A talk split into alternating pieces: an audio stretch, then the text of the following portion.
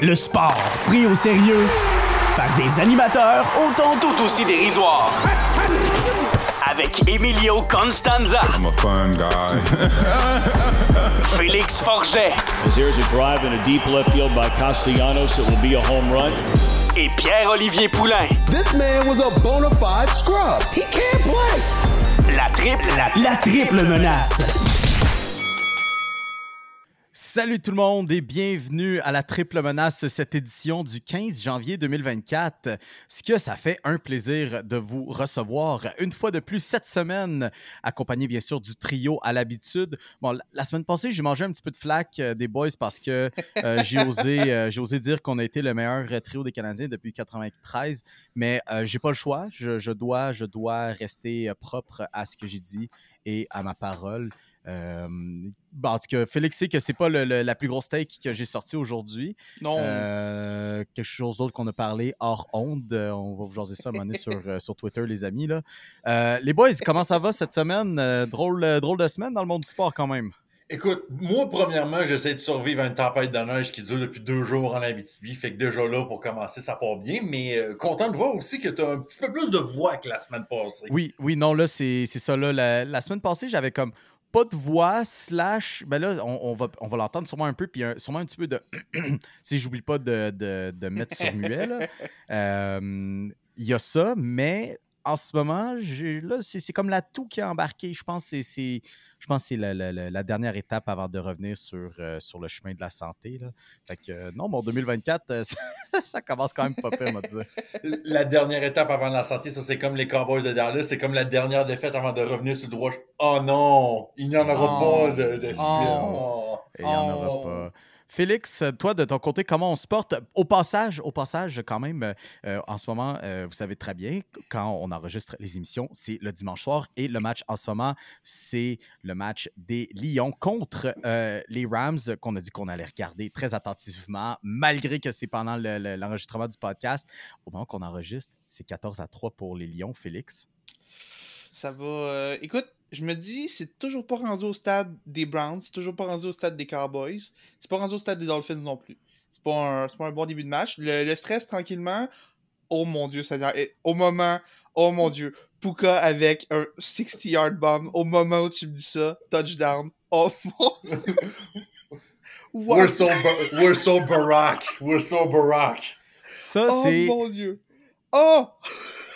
Qu'est-ce qu'est-ce qui décrit plus la vie d'un fan de sport que à un moment de dire c'est fini, on est sur le bord du gouffre, puis la seconde après, on est de retour. On est tellement oh. de retour. Oh, It's Jover and now we're Barack. Oh, It's le greatest rookie wide receiver of all time.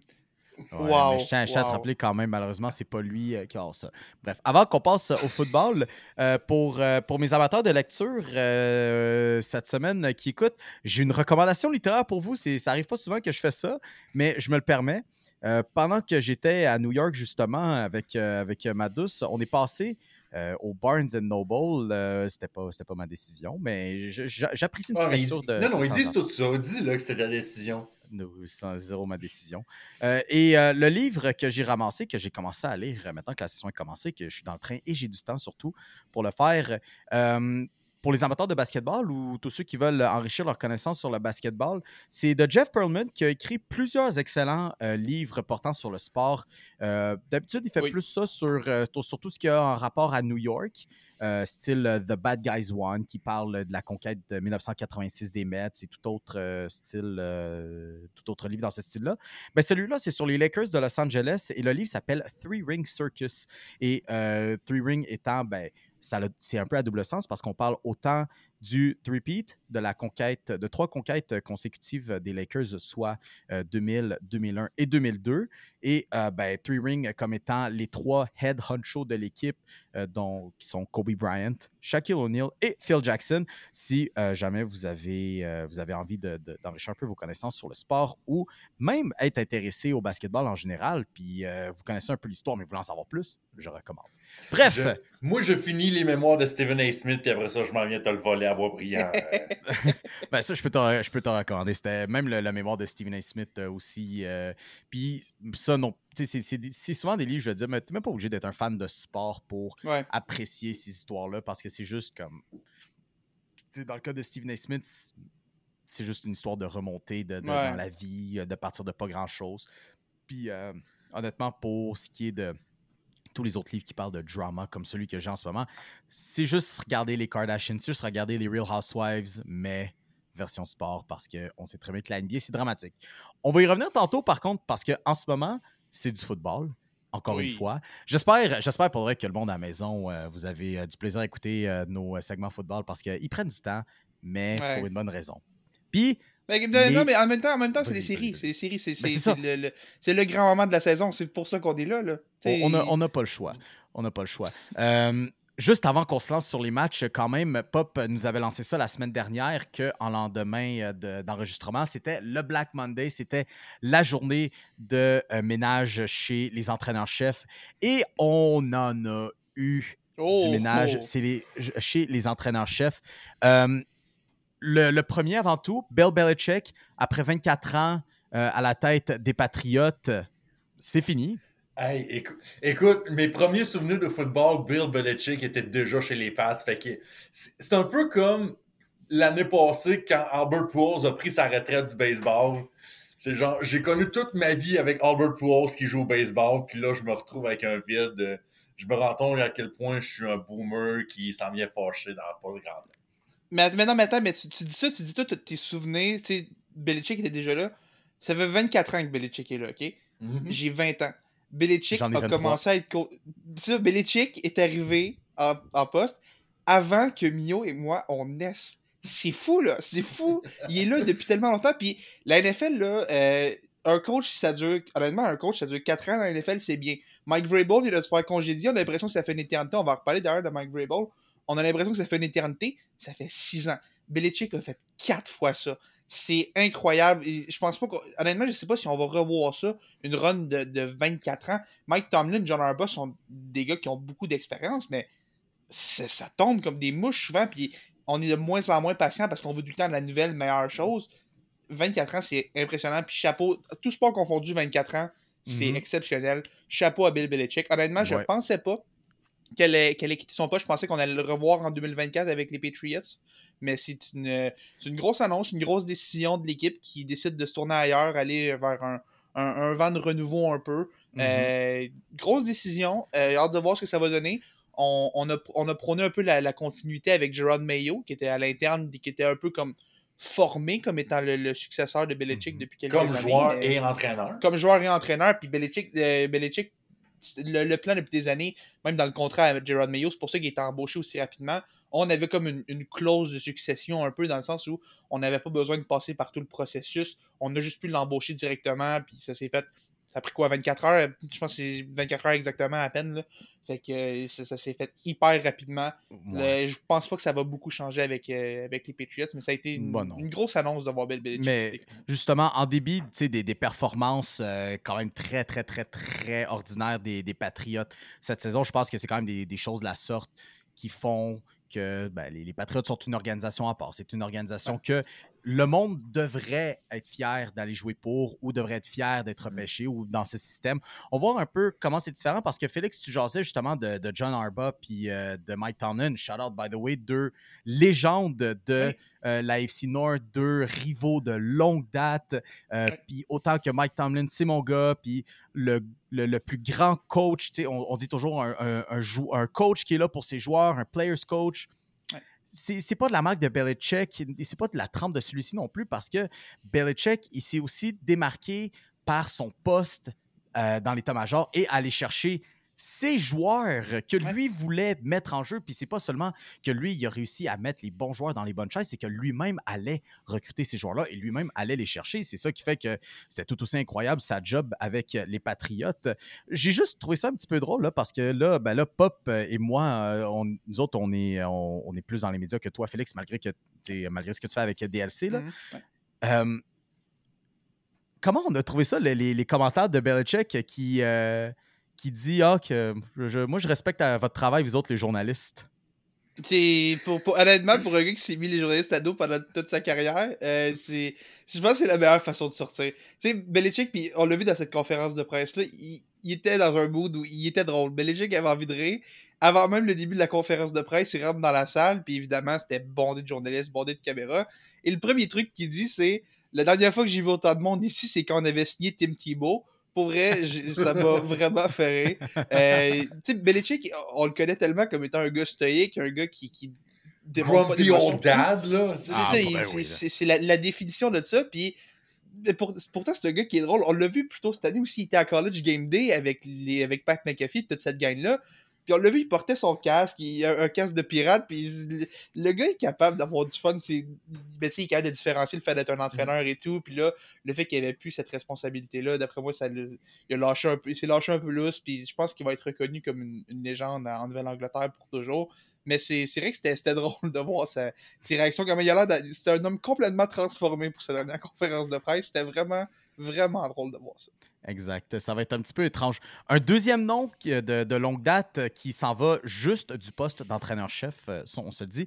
Pete Carroll avec les Oui. Seahawks euh, de Seattle. On sait, Pete Carroll, deux euh, Super Bowls consécutifs. Euh, en a remporté un, aurait dû en remporter deux. On va être Oh. très honnête.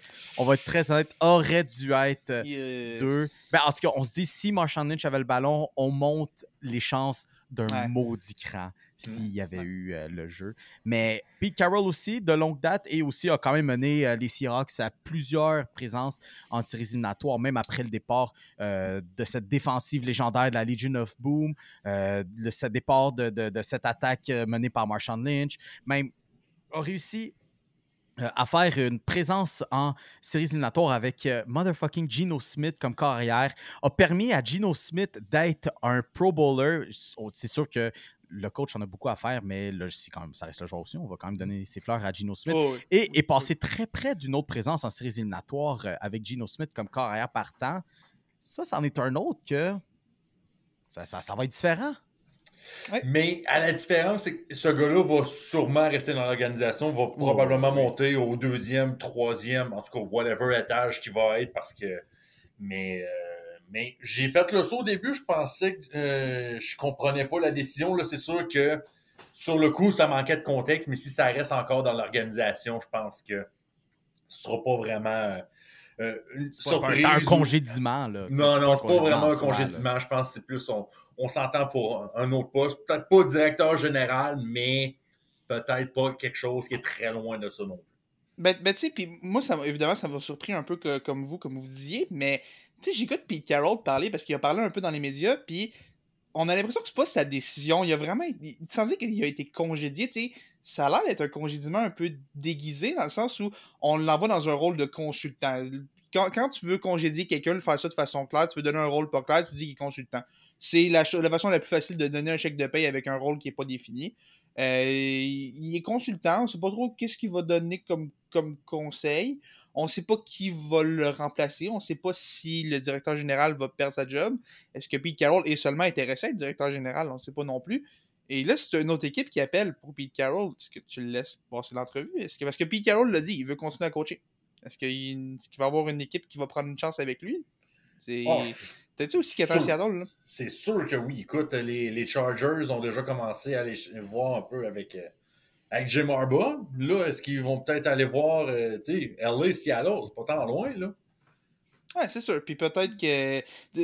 les Chargers, moi, depuis le début, je vois Jim Harbaugh, parce que je, je- je vois l'embauche de, de, de spectaculaire. On va aller chercher un coach pour Justin Herbert, puis tout. Puis je sais pas, je vois, je vois Jim Harbaugh, mais peut-être, c'est peut-être qu'on on va le passer un peu sous silence. Puis Carroll, peut-être qu'une équipe va aller faire une offre. Peut-être aussi qu'il. Puis peut-être aussi qu'il veut prendre une année de congé ou quoi que ce soit, ou, ou être plus tranquille cette année. Mais pour moi, Pete Carroll a encore le feu de vouloir coacher.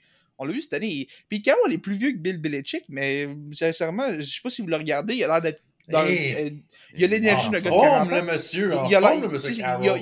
Il a pas l'énergie de Dan Campbell, mais pas loin. Puis, euh, il, je- il me semble que je le vois encore coacher. Peut-être qu'il veut plus, mais s'il y a une équipe Fait- qui appelle, je pense Fait que ça intéressant aussi, là, sur ça, je, je viens de, de- de penser à un autre euh, ancien entraîneur-chef. là. Euh, il est aussi de pas grand-chose plus jeune que motherfucking Tom Coughlin. Ouais, ah ouais, il, puis- ouais. Tom Il, il Coughlin il y a à 74 ans. puis- Ouais, c'est 60 je pense que Pete Carroll est à 72 ou 73. Tom 74, Coughlin, je pense. Tom Coughlin est à 77 ans. Il a l'air d'être à 95 euh, sur Ouais. bord euh, d'être sur, sur, euh, son lit. Je suis désolé euh, au passage pour, euh, pour euh, mal interpréter ça. Euh, mais non, c'est ça pour dire à quel point Pete Carroll est, est Mm. encore en forme, encore euh, court, Ouais. euh, est actif sur les, sur les lignes de côté. Là. Pete Carroll, 72 ans. Officiellement, 72, il, a ok, eu, il y a eu 72. 72 euh, à mi-septembre euh, en Ok. 2023. Mais quand même, euh, Ouais. souhaitons, euh, souhaitons qu'il revienne. Moi, je l'aime, Pete Carroll, que ce soit genre juste le personnage, mais, mais comme tu dis, Félix, ce monsieur-là est en forme comme. J'ai rarement vu un septuagénaire aussi en forme que Pete Mhm. Carroll. Mhm. Puis tu sais, Pete Carroll, faut rappeler, faut rappeler aussi que quand il, quand il est arrivé dans la NFL, d'un, c'était le prédécesseur de Belichick avec les, les Patriots. Les gens ont Mhm. tendance à oublier ça, mais il était là avant Belichick en Nouvelle-Angleterre. Il est retourné au collégial et il avait une réputation qui n'était pas parfaite. Hein. Pete Carroll est arrivé, c'était vraiment une embauche qui était surprise, qui a été critiquée par les Seahawks. Et honnêtement, euh, une quinzaine d'années plus tard, je pense qu'il n'y a pas personne qui reproche cette embauche-là aux Seahawks. Pete Carroll été un entraîneur exceptionnel pour cette équipe-là. Moi, je pense qu'il y en a encore dans le corps. Est-ce qu'il va revenir, est-ce qu'il ne reviendra pas? Ça, je- ça va être aux équipes, ça va être à lui de déterminer ça. Moi, si je suis une équipe qui cherche un coach, je suis pas contre Pete Carroll pour quelques années. Vraiment, vraiment pas. J'ai l'impression que c'est quelque chose qui va se donner un petit peu comme un joueur, là, je dirais pas euh, à la veille euh, du camp d'entraînement parce que c'est insensé. Il, a il faut que le plan de match soit fait. Mais j'ai l'impression que ça va ressembler à quelque chose comme, euh, comme un joueur. On va, on va laisser un petit peu la poussière retomber, Ouais. laisser les vacances passer un peu. Puis après ça, je pense que du côté de Carroll, on va voir. Euh, avant qu'on se lance sur Mike Vrabel, euh, au passage, au, maintenant, du côté collégial, Nick Saban prend sa retraite officiellement. Nick Saban qui a coaché euh, Alabama au niveau collégial. Mm. Quelle carrière! Écoute, ça, je pense, pour- je pense que je suis le plus surpris des trois. Euh, Nick Saban, c'est l'entité même du Evil Empire en personne, ce Ouais. qu'il a construit avec ah, le Crimson Tide de l'Université de l'Alabama. Tout le monde, si tu sors de Tuscaloosa juste un peu, tout le reste de l'Amérique prend euh, compte Alabama. C'est juste montrer à quel point ce, ce gars-là a réussi, qui d'ailleurs, que lui aussi a travaillé avec Bill Belichick back in the days, Oui. puis qui s'est ramassé au collégial. Et pourtant, Alabama, même si ça, ça s'est fini, quand même une qualification euh, pour le championnat national avec, euh, comme quatrième tête de série. Ça s'est terminé contre, euh, contre Michigan, mais est-ce que c'était vraiment le fait qu'il était plus, euh, était plus d'actualité, qu'on avait besoin de changement? Et là, ce que ça va faire, c'est parce que ce qui arrive aussi, c'est que dans le, le collégial américain, l'aura autour d'un entraîneur-chef est. autant il est plus important que dans la NFL parce qu'on regarde déjà, il y a déjà des, euh, des recrues qui avaient déjà mis un commitment sur Alabama, qui ont décidé j'enlève mon commitment, je vais aller revoir ailleurs, juste parce que Nick Saban a quitté.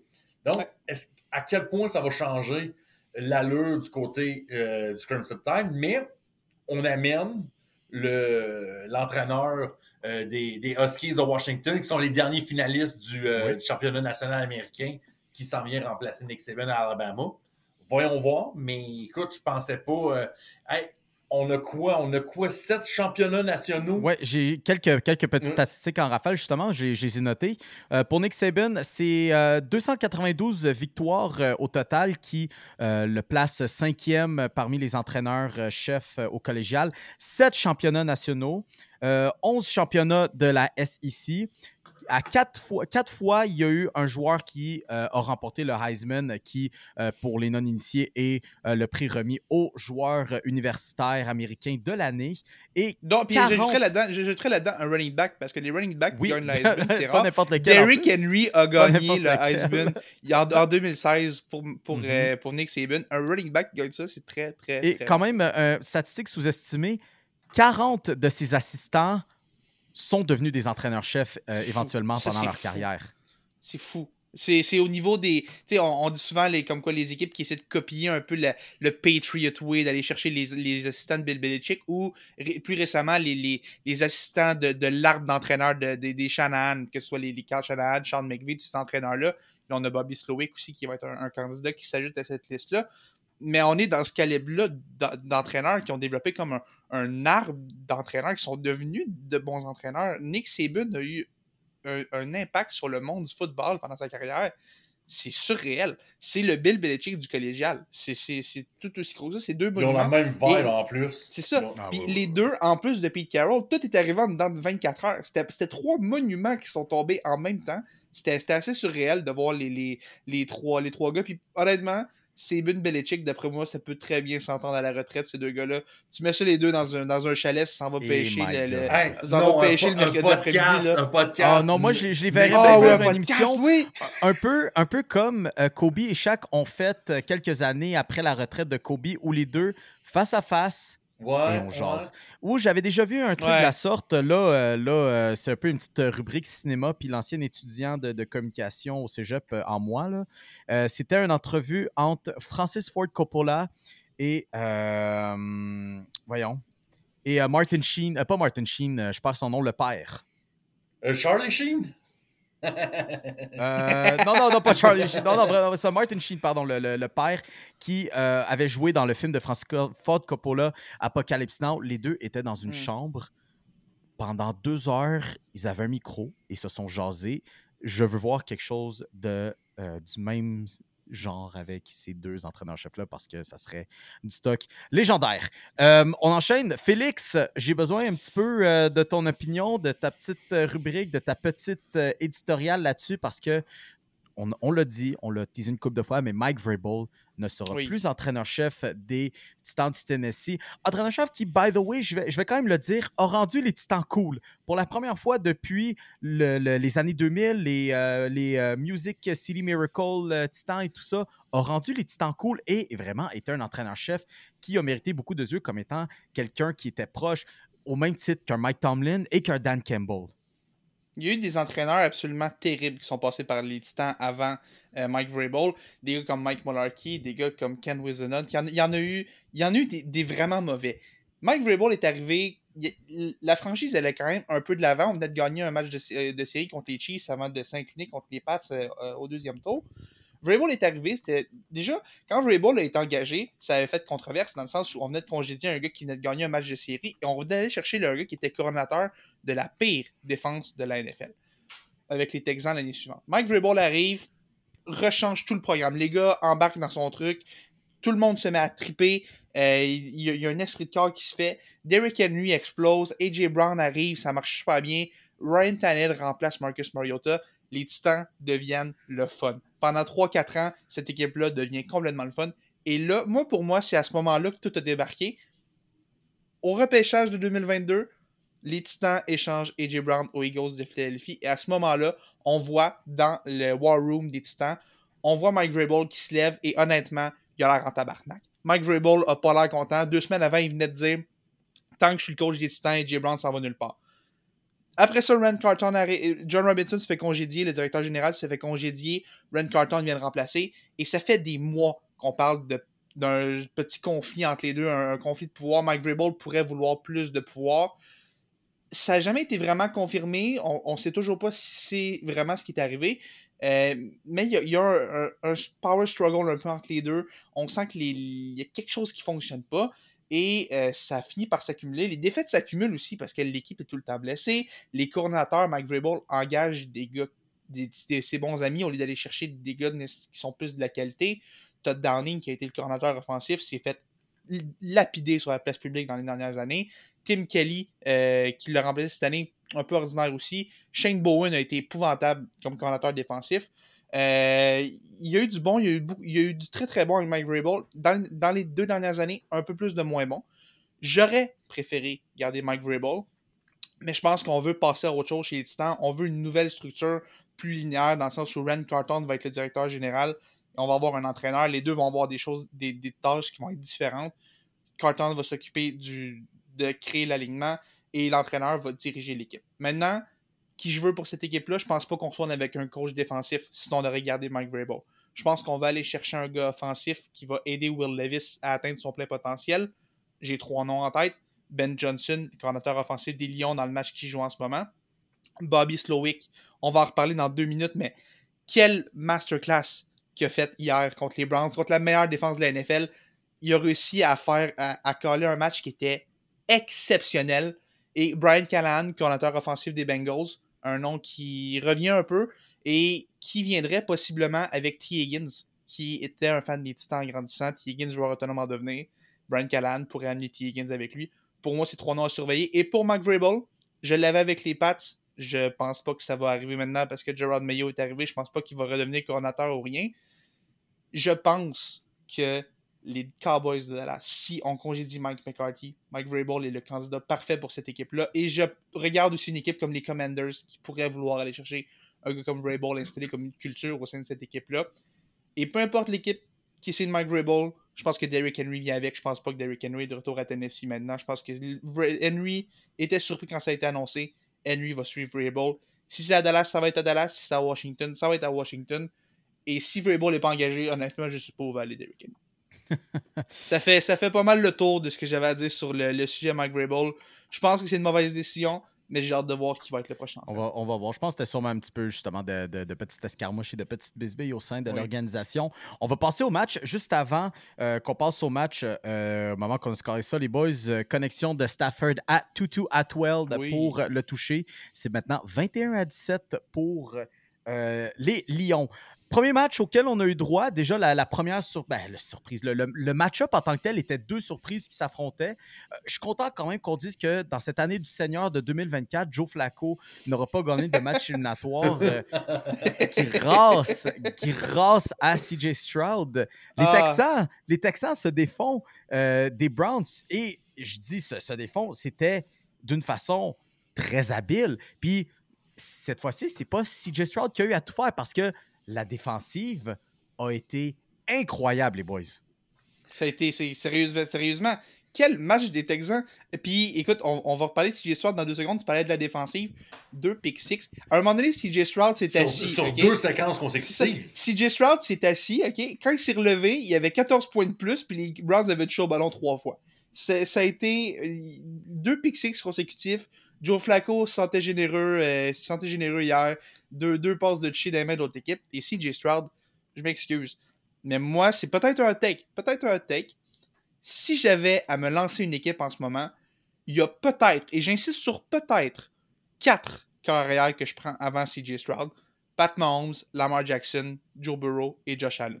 Pour moi, CJ Stroud est au plus fort de cette course-là il pourrait monter jusqu'à troisième derrière Mahomes et Jackson. Pour moi, c'est vraiment rendu dans cette catégorie-là. Hier, il a joué un match exceptionnel. Puis on rappelle, les Browns, la meilleure défense de la NFL. Stroud, premier match de série en carrière, dominant. Qui- Incroyable. À chaque fois, je pense qu'il peut pas plus m'impressionner. Il m'impressionne un peu plus. Puis je suis un fan des Titans. Je peux pas m'empêcher d'aimer CJ Stroud. J'adore ce qu'il fait.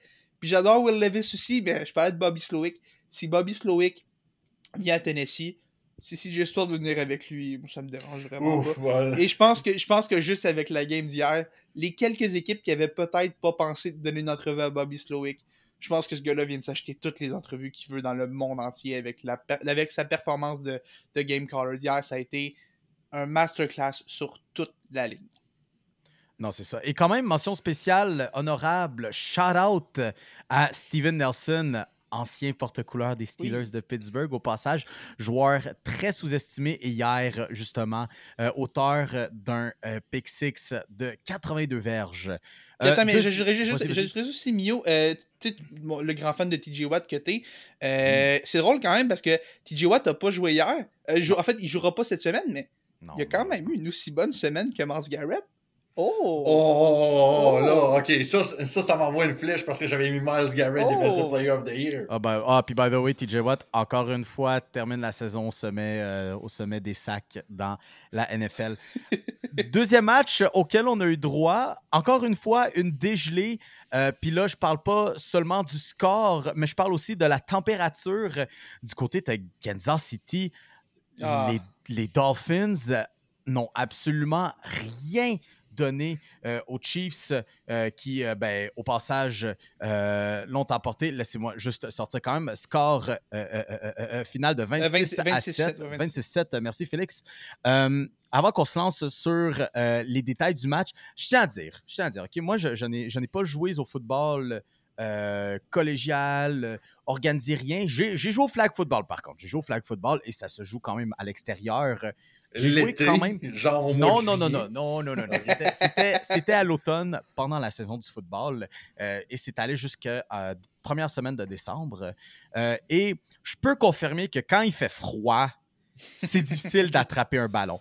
Quand il pleut, c'est difficile, ballon est mouillé, mais quand il fait froid, t'as les doigts gelés, OK? Mm. Puis quand t'as le ballon qui s'en vient, ça fait mal. Ça snap. T'as l'impression de recevoir comme une, une roche sur tes doigts. Je confirme que c'est très difficile. Les Dauphins étaient pas prêts à ça. Non. Hier, au ressenti, on parlait de moins 30 degrés Celsius à Kansas City. C'est fou. Bref. C'est fou. É- Écoute, je me, je me dis qu'un, les, les Bills de Buffalo ont vu leur match delayed avec les spectaculaires images de la tempête de neige qui frappe Buffalo. Oui. Ça, c'est toujours, ça, c'est toujours un classique après année, la tempête de neige qui frappe Buffalo, que genre 50 pieds de neige qui tombent en même temps. Et d'autres fois, on- c'est Le'Veon Bell aussi qui vient stomper. euh, même Mais du côté de Kansas City, on a quand même poursuivi un peu. Je trouvais ça comme drôle de décision. De... Mais tu sais, je comprends que le concept n'est pas pareil. C'est pas les, les Mm. mêmes euh, questions de sécurité qui embarquent. Mais c'est parce que les Dolphins, même si je pensais que les Dolphins allaient être le upset de, ce- de cette semaine d'activité, Pareil. Moi, moi, je pensais que ça allait être un upset parce que je voyais les Chiefs. La cohésion était pas là. On dirait que l'état d'esprit, il y avait de la frustration un peu. On parlait d'il y a quelques semaines. Mm. euh, Patrick Mahomes qui, s'était, euh, qui, qui avait perdu un peu son coup, son composure sur les lignes de côté. Moi, je voyais Kansas City, j'étais comme, j'ai des points d'interrogation.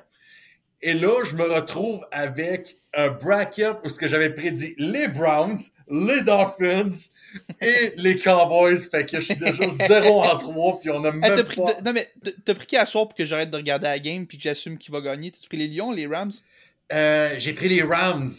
Pris Non, pourquoi t'as fait ça? J'ai pris, j'ai pris les Rams parce que je m'étais dit l'expérience de Matthew Stafford va payer, puis ça va être comme être le, le homecoming par excellence. Mais euh, je suis désolé. Euh, si vous, Non, vous êtes l'avez- un- vous l'avez vous l'avez entendu en Juste, primaire euh, ici, les Rams vont perdre. euh, Juste, dans- euh, petite précision quand même pour les auditeurs. Là.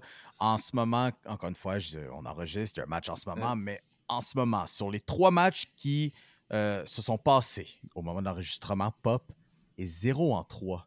Tu sais, on en parle souvent que Pop, c'est l'exemple à ne pas prendre sur les prédictions et sur euh, tout pari que vous voulez faire, autant de manière officielle que dans vos cercles d'amis. Demandez, pour de vrai, là, euh, au passage euh, sur Facebook, euh, super fan des Tigers de Guangdong, vous pouvez interagir avec nous.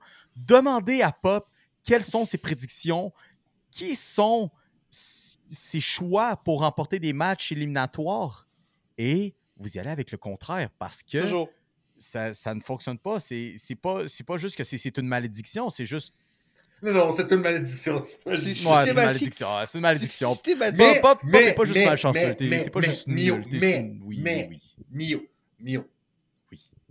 J'ai pris les Bills demain. Ben voilà, voilà ce qui veut J'ai dire. pris les Bills. J'ai pris les Bills. Moi, je fais juste ça de même. J'ai pris les Bills.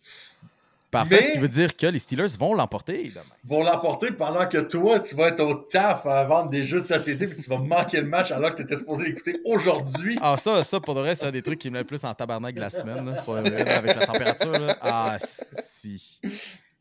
Bref. Mais genre, juste pour revenir un peu, juste pour revenir un peu sur le match des Chiefs vite vite, euh, tu dirais que les- la cohésion était pas là hein, depuis quelques semaines les Chiefs et évidemment, comme j'avais dit sur le podcast, moi je prendrai jamais contre Patrick Mahomes et je sais pas pourquoi mais les Chiefs ont déjà été là, tu le sens qu'ils peuvent se sortir ben oui, de ben ce, Oui. ce, ce- ce trouble-là à tout moment et hier, comme par magie. Dans le fond, le problème de l'attaque des Chiefs, c'est qu'ils jouaient pas dans des conditions complètement glaciaires et inhumaines. Quand tu les mets dans des conditions qui ont aucun maudit bon sens, ça fonctionne super bien, l'attaque elle roule à plein régime.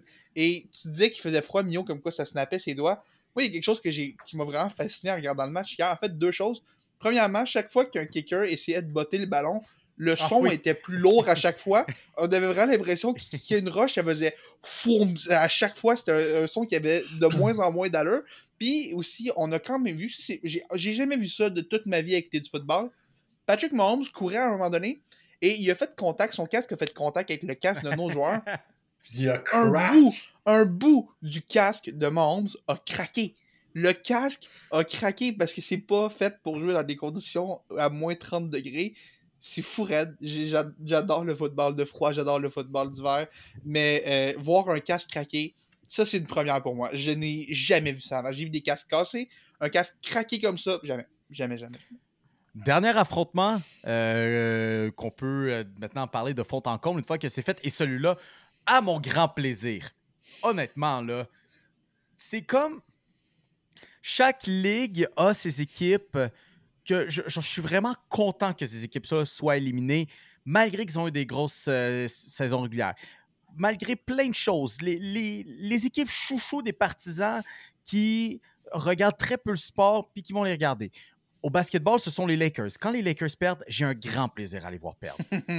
Au baseball, quand les Yankees perdent, Ouais. j'ai grand plaisir à voir les Yankees Je te perdre. regarde, Félix, je te regarde.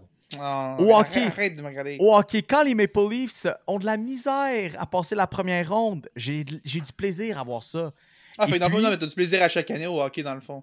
Ben, c'est exact. Au football, c'est la même chose. Parce que c'est une équipe, c'est un noyau qui a commencé un peu en même temps que celui des Maple Leafs, justement, assez, assez drôlement. Là. Les Cowboys de Dallas, mesdames et messieurs, sont éliminés à leur premier match de séries éliminatoires euh, en 2023, ben, pour la saison 2023, contre les Packers de Green Bay, qui, oui, ont eu une bonne saison. Il faut quand même une bonne saison pour se rendre là. Mais les, les chances, toute la saison, ont été du côté des Cowboys. Les Cowboys qui, ben, ont été la deuxième meilleure équipe de euh, la NFC en terminant la saison. On parlait peut-être même de Dak Prescott pour MVP parce qu'il fallait qu'on ait un QB qui le gagne.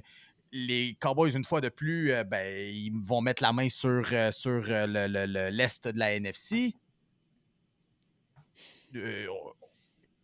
Si j'ai j'ai pas de mots pour ce qui t'arrive. Ben, J'en ai un, en fait. C'était- C'était délicieux. C'était délicieux à voir. C'était exquis de voir l'attaque des Cowboys. Malgré qu'ils ont, ils ont failli faire quelque chose, je vais pas vous mentir, Oui. mais de voir l'attaque des Cowboys s'écrouler de la sorte en première demi et euh, au troisième quart. Mais honnêtement, honnêtement, respect à Jake Ferguson, par exemple. Jake Ferguson, Ça, ça, 10 je- catchs pour 90 verges, 3 touchés. Wow! Sérieux, Jake Ferguson a été exceptionnel. Puis il y a quelques semaines, écoute, sur, sur le podcast, je disais aussi, après, en fait, c'est après la victoire contre les Seahawks, euh, le, un match de jeudi soir, je disais les Cowboys ont l'air différents cette année. Écoute, je fais souvent des victory laps, ça tu vois, je vais accepter ma défaite. Les Cowboys sont pareils qu'à chaque année, incapables de gagner un match quand ça compte. Euh, oui, c'était cute en fin de match, mais euh, non, les Cowboys sont incapables de gagner un match important. À demi, je peux pas croire que Jerry Jones s'est pas dit qu'elle allait congédier Mike McCarthy sur le spot puis envoyer un autre coach en deuxième demi. Bill Belichick était déjà dans l'avion. Bill Belichick était déjà dans l'avion. Ça aurait été le fun. Amène-moi une télé-réalité, la deuxième demi, on cherche un nouveau coach. T'as une drive pour prouver que tu mérites d'être le coach l'an prochain. Euh, là, on aurait vraiment eu du fun. Mais écoute, tantôt, je parlais de CJ Stroud. Cette, saison, on a beaucoup parlé de CJ Stroud, qui risque de gagner recrue offensive de l'année, qui a été exceptionnel à Houston. Et euh, pour un gars de 21, maintenant 22 ans, exceptionnel, CJ Stroud, rien à redire. Je l'ai dit tantôt, je le prendrais comme un des trois ou des cinq carrières, premiers carrières si j'avais à me lancer une équipe. Jordan Love. On parle beaucoup moins de Jordan Love. Et je comprends les circonstances de. Il est plus vieux. Il y a eu beaucoup d'années derrière Rodgers. Mais Jordan Love, en ce moment, a l'équipe la plus jeune de toute la NFL en deuxième ronde des séries. Est allé gagner un match à Dallas où les Cowboys étaient in- inv- invaincus. 16 de- victoires de suite pour. c'est ça, ils, euh, étaient- pour ils Dallas sont intouchables, ils sont intouchables à domicile, les Cowboys. Jordan Love arrive avec la plus jeune équipe de toute la NFL comme septième seed. Il n'y avait jamais un septième seed depuis 4 ans, quand ça a été instauré, qui avait gagné un match en série. Jordan Love arrive à Dallas, il rentre là-dedans comme si c'était comme s'il était le propriétaire de la place. Il lance des ballons euh, il- comme s'il était en confiance, comme si ça faisait 20 ans qu'il faisait ça. Et puis quand je le regarde sérieusement, je vois juste Aaron Rodgers. Je- ce gars-là a passé 3 ans derrière Aaron Rodgers et ça paraît. Ce gars-là a l'air d'Aaron Rodgers. Tu peux sincèrement te mélanger entre les deux. Comme Quel match de Jordan Love. Euh, il- dans- il au calibre de Stroud, il est un petit peu plus vieux, mais il, il est dans ce calibre-là de corps arrière. Mhm. C'est un, un gros statement. Mais de tu sais, Jordan gros Love sta- ce soir. Gros Comme, statement euh, aussi vas-y, de, vas-y. de Aaron Jones aussi. Là, Oui, Aaron Jones, oui. Aaron, Aaron Jones qui a joué quatre matchs en carrière contre les Cowboys à vie, il a neuf touchés. C'est le Boston Cowboys. Scott. C'est l'équivalent de Boston Scott, mais pour les Cowboys. Boston Scott qui marque tout le temps un touché contre les Giants, le running back des Eagles. Là. C'est- Oui. Aaron Jones fait la même affaire pour les Cowboys. Mais Aaron Jones, c'est un de mes joueurs préférés de la ligue. Aaron Qui Jones avec qui a- ses lunettes de soleil, son sombrero, j'adore ce gars-là. qui a donné, qui a quand même donné le ton, là, parce que, tu sais, on arrivait du côté de Green Bay, on commençait le ballon, je pense que c'était un peu peut-être la décision de faut frapper en premier parce que c'est Ouais. clair que si on commençait à jou- jouer avec du retard un peu, on n'allait jamais s'en sortir. Aaron Jones marque deux touchés, rapidement c'est 14-0, on shake le building au grand complet, les partisans sont en ruine un peu, et on voyait Dak Prescott avec CD Lamb, qui d'ailleurs CD Lamb a mené la NFL pour les réceptions cette année, complètement sur deux galaxies différentes. Complètement. En première Aucune chimie entre les deux. aucune chimie. Comme s'ils venaient de se rencontrer sur Tinder pour une première date. Là. Aucune chimie. Là. Oui, ils se sont rencontrés sur Fruits puis ils ont pas mis le même emoji. Oh, ça c'est tough. Oh. Très, très 2024 comme joke, ça. Shout out à tous les, les plus De- vieux qui nous écoutent, qui ne comprendront peut-être pas. On, on vous aime, on vous adore, même si vous l'avez pas compris celle-là. Team Pêche, by the way. Team Pêche. Je pourrais, je, pourrais, passant. je pourrais pas dire. J'ai je pourrais aucune pas idée de ce que dire. ça veut dire. Mais euh, je veux quand même lancer des fleurs euh, sans, euh, si vous me permettez, la joke. On parlait de, de- plus tôt de l'arbre de, de- Oh non, de je veux généalogie d'entraîneur-chef. Matt Lafleur, quel Oh. job aussi. Oui. Quel Hey, Matt, Lafleur. Matt- Matt Lafleur, je- je- ça fait des années que je déteste ce gars-là, ok? Pour moi, je, je l'ai vu comme coordinateur offensif des Titans un an, je l'ai trouvé tellement ordinaire, je l'ai trouvé tellement surestimé. Sérieusement, Matt Lafleur qui euh, a gardé Joe Barry. hein. Joe Barry, qui est le coordinateur défensif, s'est fait tirer dessus à boulet rouge par les partisans des Packers pendant des semaines. Moi aussi, je détestais Joe Barry. A décidé de faire confiance à son gars. Et Matt Lafleur, wow. Sérieux, c'est la... je, je retire tout ce que j'ai dit de mauvais sur ce gars-là. Matt Lafleur est redevenu correct dans mon livre à moi. Euh, C'était tellement un gros match. Puis on rappelle encore, hein, Jordan Love, l'excuse de la plus jeune équipe, ça vaut aussi pour Matt Lafleur, la plus jeune équipe la NFL. Arrive là, leur fait gagner un match à Dallas alors qu'ils sont négligés. Chapeau Matt Lafleur, chapeau Ouais. Jordan Love et chapeau à tous les Packers. Quelques, Pendant- quelques pendant- statistiques rapides quand même. Euh, Jordan Love et Matt Lafleur sur euh, le play calling ont été très généreux. Sept receveurs différents ont eu droit à... euh, ont capté des passes.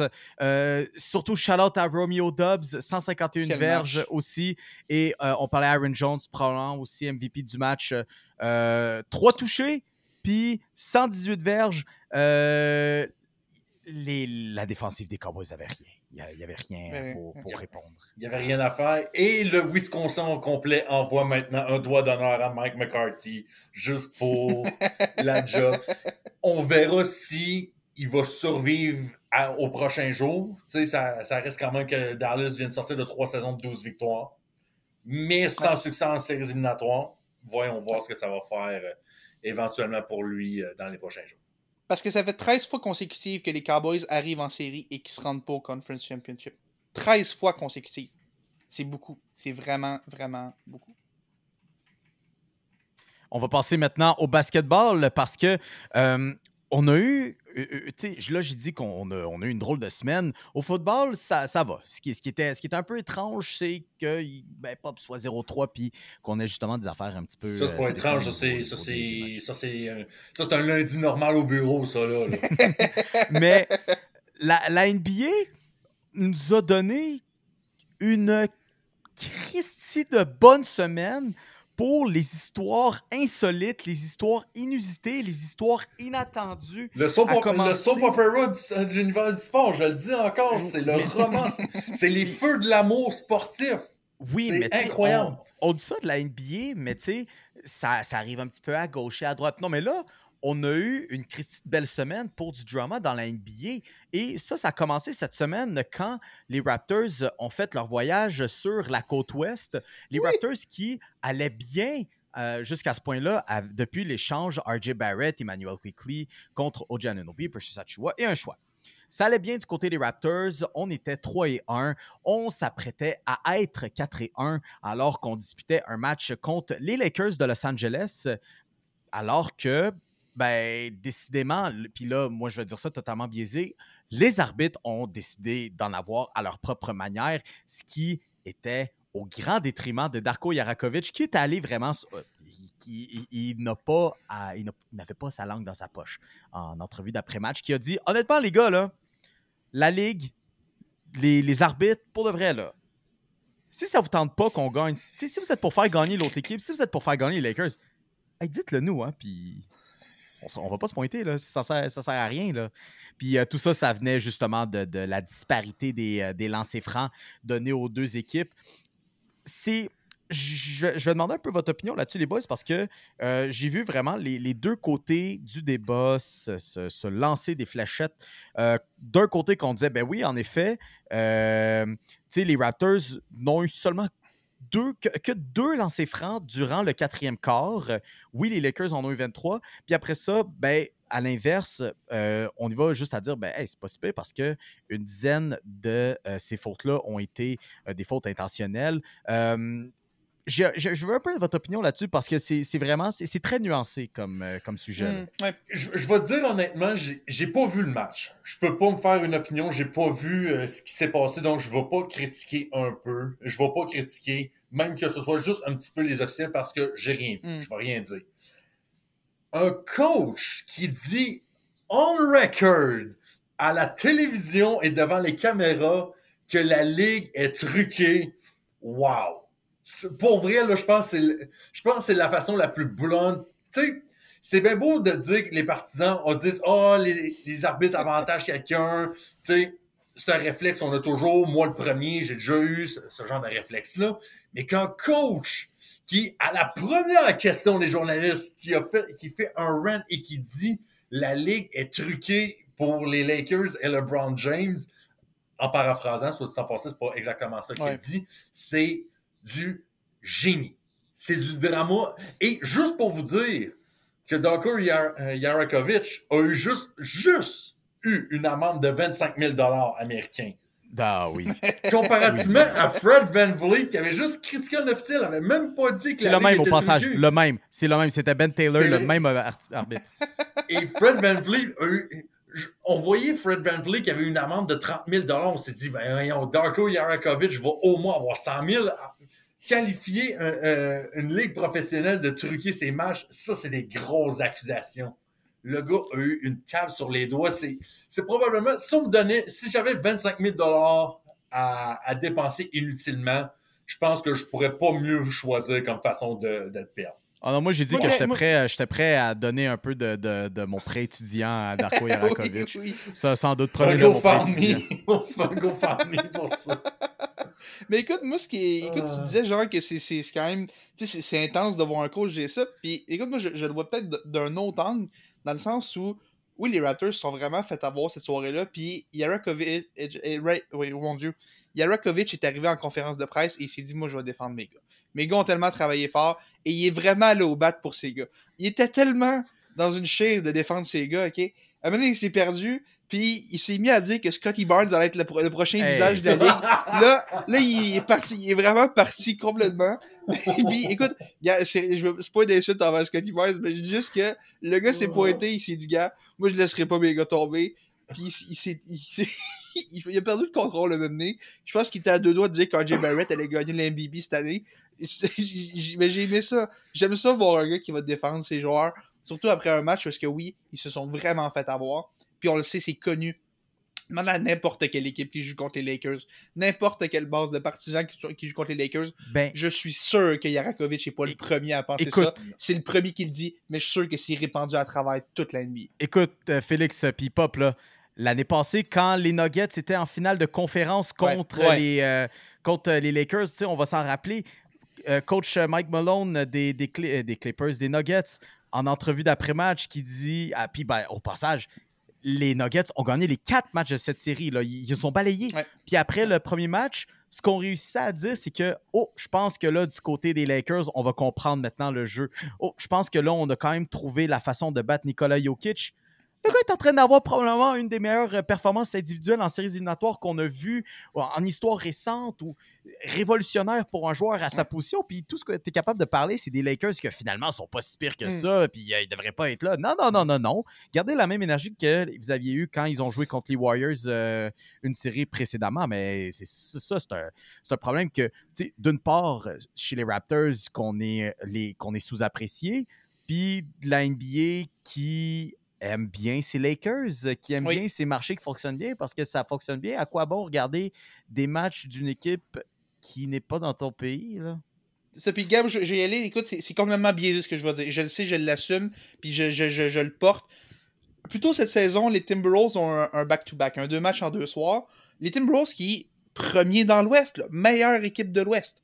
En deux jours, on s'est pogné les 76ers et les Lakers, OK? Les 76ers, pour euh, le, contexte, ceux qui ne suivent pas, Joel Embiid est reconnu à travers la ligue comme étant un des meilleurs acteurs euh, à tirer des fautes en plongeant tout le temps, tout le temps, tout le temps. Ce match-là, les arbitres avaient été particulièrement sévères. C'était faute après faute contre les Timberwolves. Il, il s'était fait avoir, je pense que Joel Embiid avait à peu près 47 lancers francs, j'exagère, mais pas tant que ça.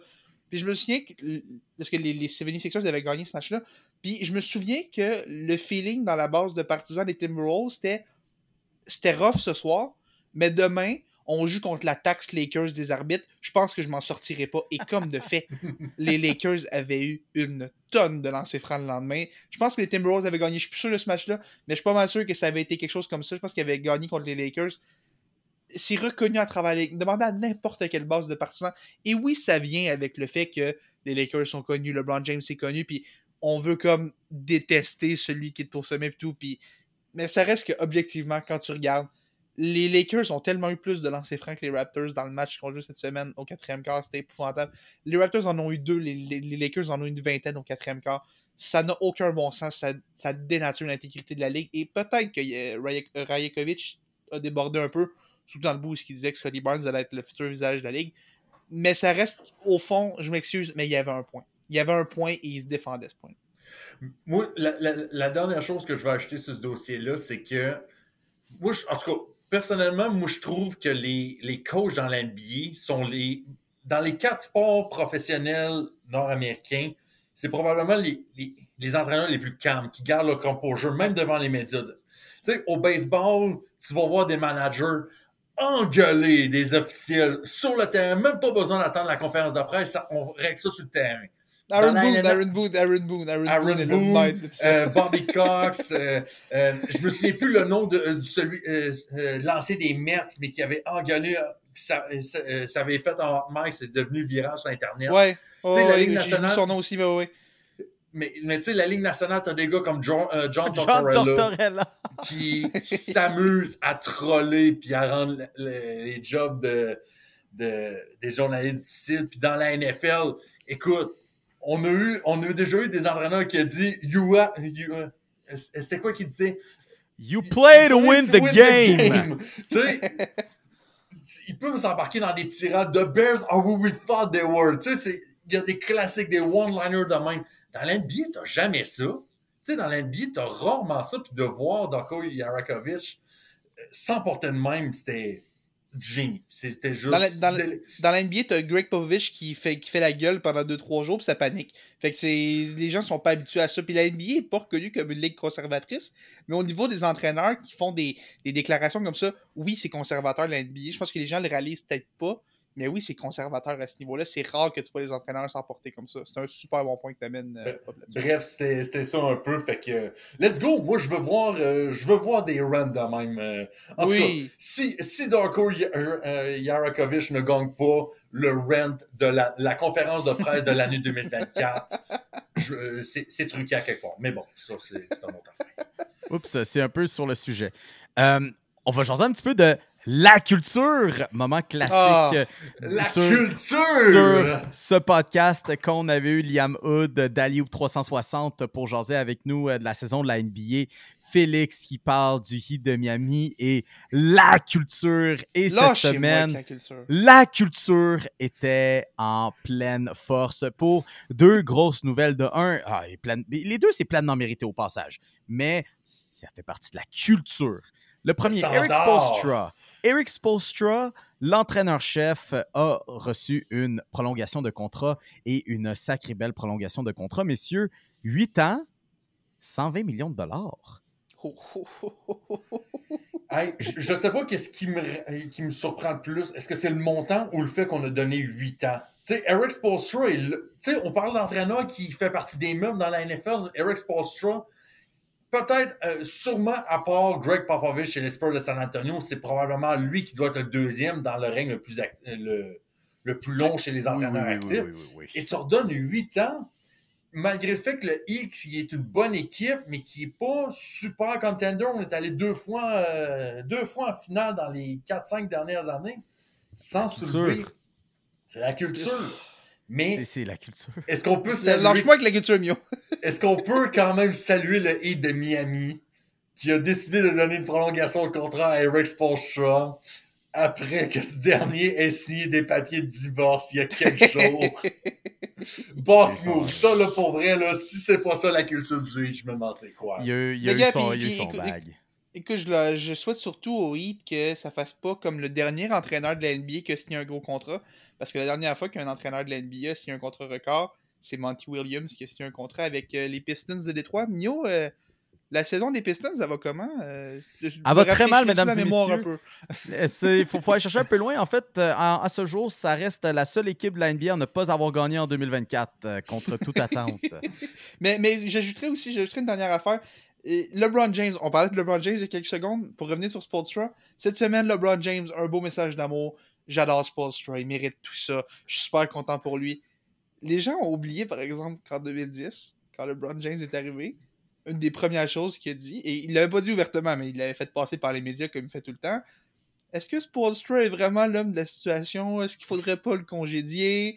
Il y a 15 ans, il voulait son congédiement. Là, aujourd'hui, un homme exceptionnel. J'ai adoré travailler, travailler avec lui toute ma carrière. Écoute, LeBron continue sa réputation d'être le meilleur menteur de l'histoire de la NBA. Euh, bravo, bravo à LeBron. Et ça, ça, c'est quelque chose euh, qu'on ne pas. c'est euh. C'est quelque chose qu'on n'a pas lu dans le livre Return of the King, biographie de LeBron James, écrit, by the way, par Brian Windhorst, qui en a fait sa carrière. Quelle surprise, quelle James. surprise. Euh, au passage, quand même, pour le contrat d'Eric Spolstra, en termes de chiffres, salaire annuel, il sera mieux payé que 77% des joueurs de la NBA, ce qui en soi est incroyable quand Ouais. on parle d'un entraîneur-chef. Euh, Petite mention, encore une fois, sur le Heat qui, euh, euh, au moment qu'on enregistre, vont euh, disputer un match. Et euh, on a Pat Riley qui euh, a pris le micro pour une rare fois. Euh, c'est quand, même le- c'est quand même le parrain, c'est le godfather euh, de- du Heat de Miami, mais est plus dans l'ombre euh, ces, ces jours-ci euh, et a, a annoncé euh, au match, devant les partisans, avec la présence de Dwayne Wade à ses côtés, que euh, ben, ce dernier va recevoir officiellement une statue devant l'amphithéâtre du Heat de Miami. Le premier joueur de l'organisation à l'avoir est très honnêtement le plus méritant, le joueur le plus excitant, le plus électrisant. C'est monsieur, monsieur, monsieur sais, C'est monsieur Oui. Heath de Miami qui, à part peut-être une très courte période en fin de carrière, a joué toute sa carrière-là, a ramené trois championnats, les trois premiers championnats de l'histoire du club. Tu sais, à qui d'autre tu voudrais donner ça? Alonso Morning? Ben, Eh, Non, ben, tu sais, non, puis c'est ça. Puis en tout, re- en tout respect pour Alonso Morning, puis tous ces, grands joueurs-là, même Tim Hardaway qui a joué là, le- LeBron James, Chris Bosh, tous ces gars-là qui ont joué là, Dwayne Wade, c'est quand tu penses Wade de Miami, tu penses à Dwayne Wade. Non, mais Alonso Morning fait partie de, cette conversation Oui, comme oui, de- oui, du panthéon j'enlève rien. Là. J'enlève rien à Morning, juste que quand tu penses, oui, tu penses à Dwayne Wade. Puis tu penses aussi à Michael Jordan, que son numéro a été retiré là par les. Parce que Oh. pourquoi pas. Mais Attends un peu, c'est un petit peu intéressant ce que tu nous amènes là, Michael Jordan, parce que les Bulls de Chicago, eux Oh aussi, non. ont eu une petite Ah, soirée euh, ouf. d'inauguration. Euh, C'était à- afin de célébrer leur euh, Ring of Ceremony.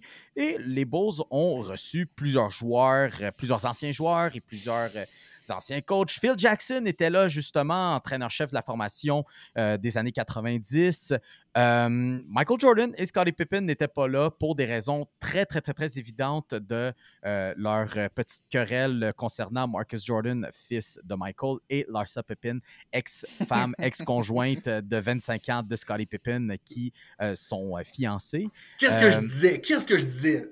Les feux de l'amour du sport. Comment tu peux avoir une, une autre ligue qui peut faire un Oh affaire non, de c'est ah, non, c'est ça. Puis Jordan a quand même fait une vidéo pour dire Ah, je, je vous le jure, j'aurais aimé ça être là. Hmm, bon menteur, mais il n'était pas là.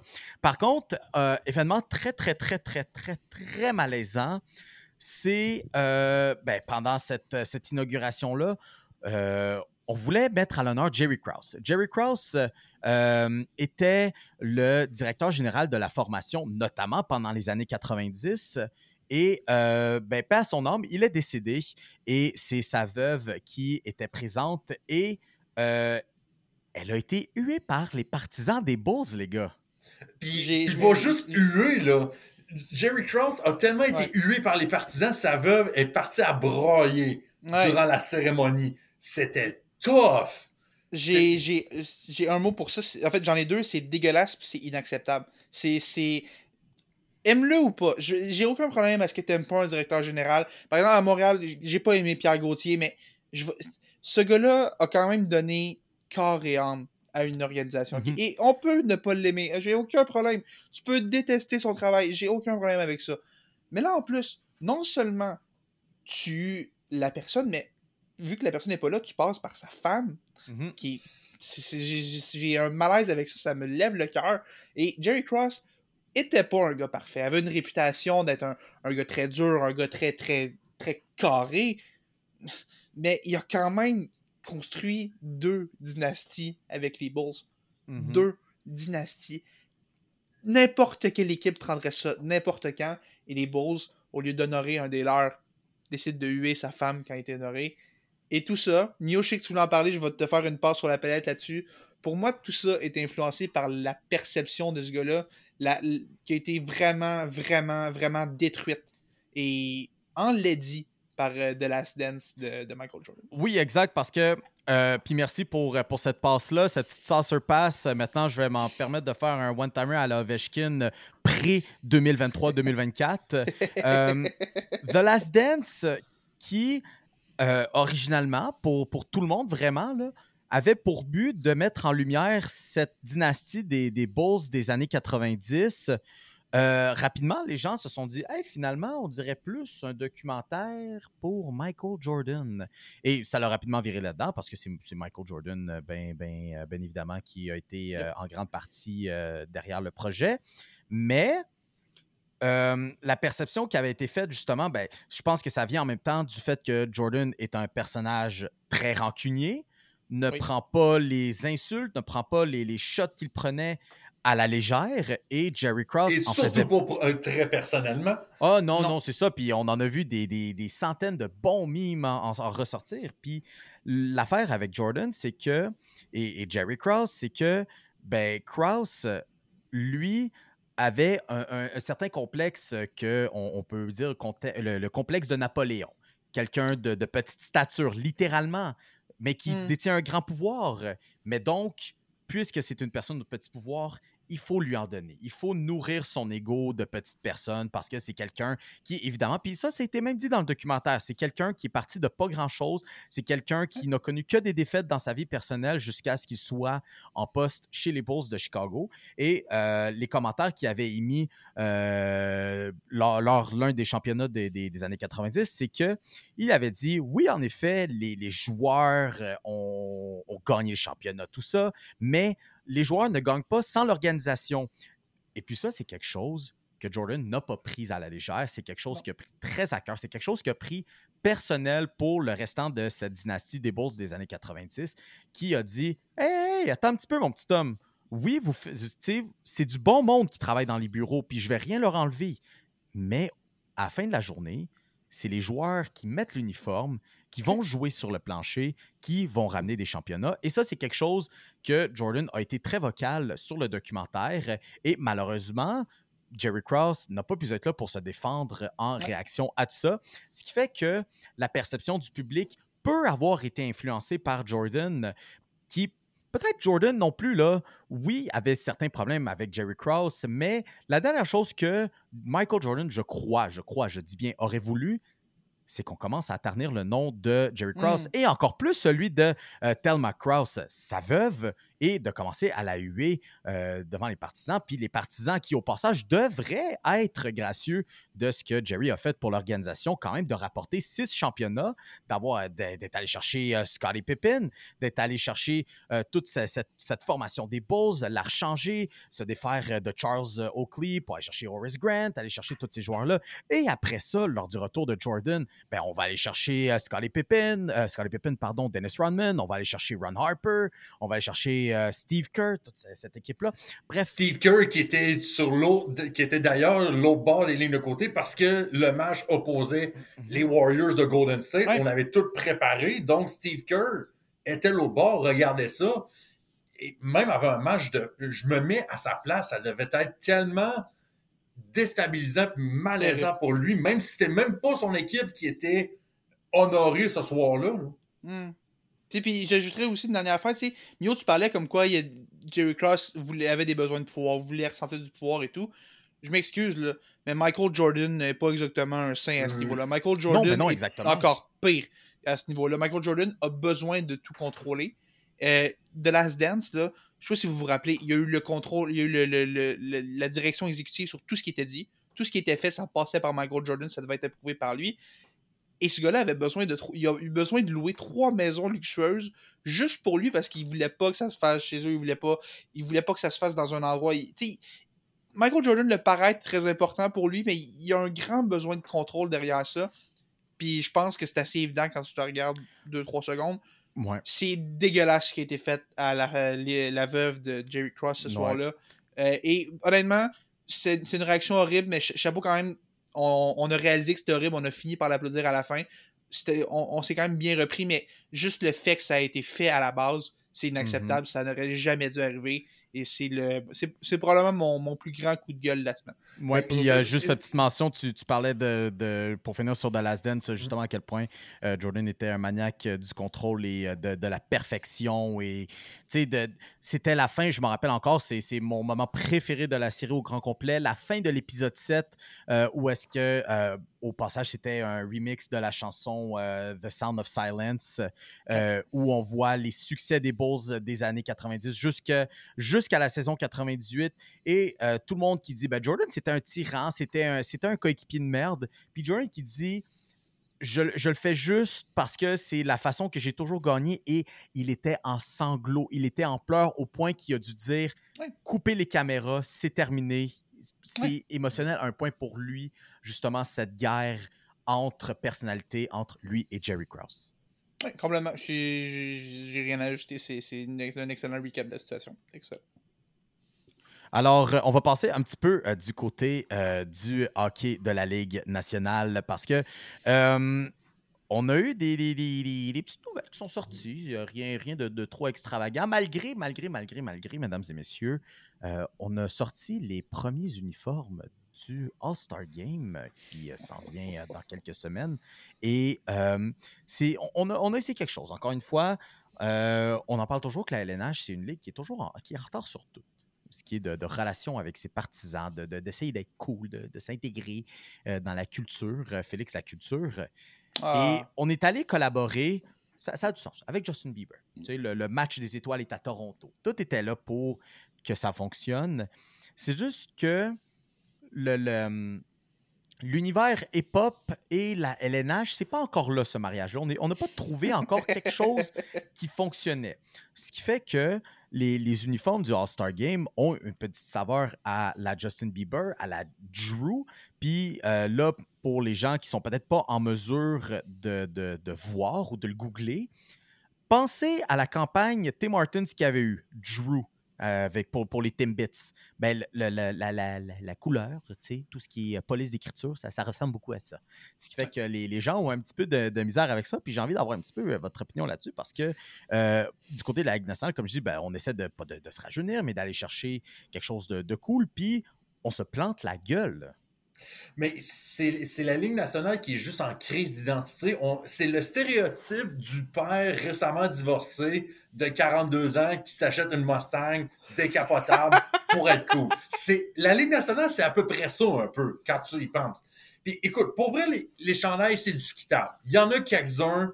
Tu sais, le, je m'excuse, là, mais le rouge et le bleu, là, tu m'aurais sorti un, emballage de sac Doritos, je, je t'aurais dit c'est ça.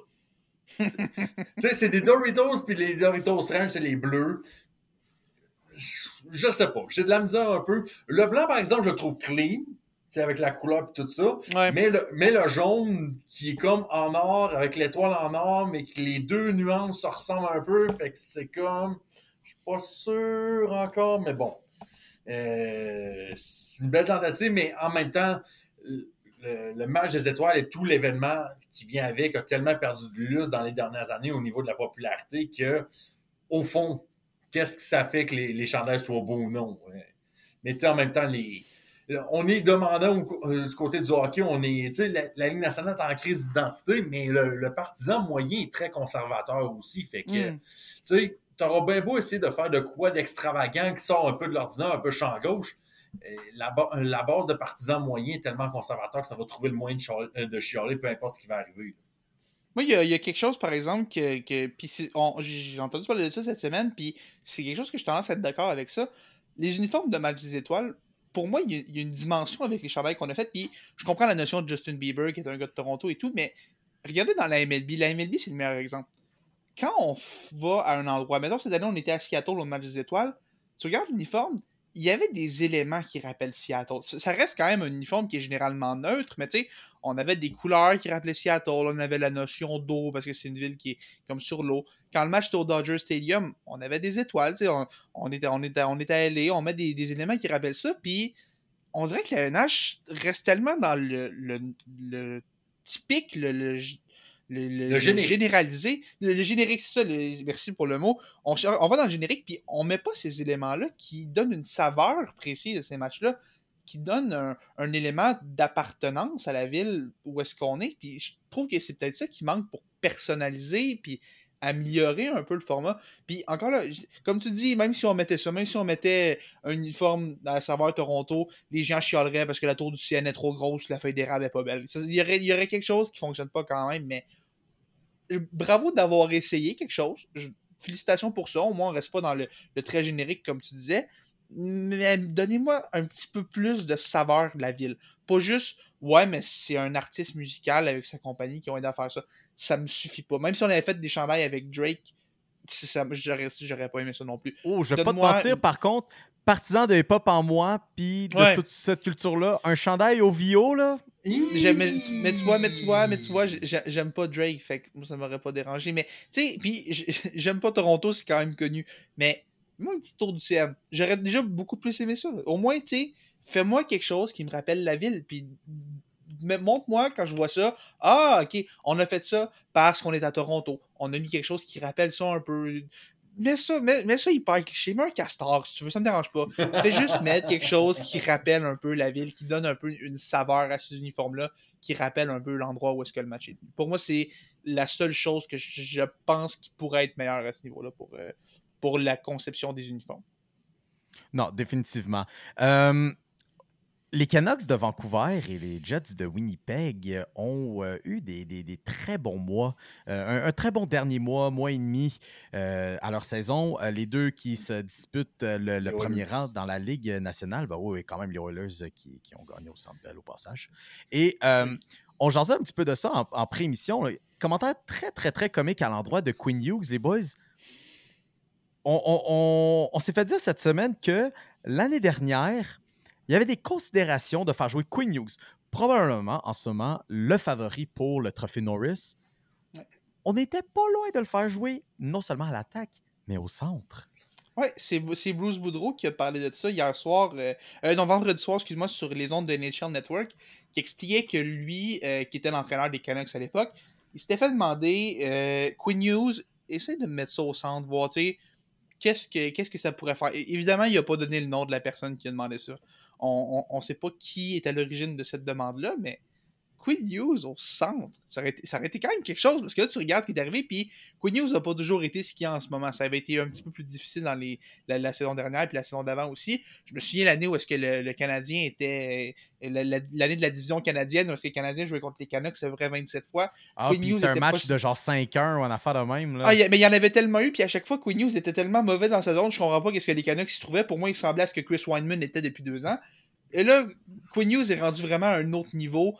Euh, il, joue de, il, joue de l'excellent hockey, puis c'est quand même drôle de s'imaginer un monde dans lequel Quinn Hughes, qui est en ce moment ce qui se fait de mieux avec Karl et Adam Fox euh, comme défenseur offensif dans la LNH, se demander qu'est-ce que ça aurait pu être si ce gars-là été devenu un joueur de centre.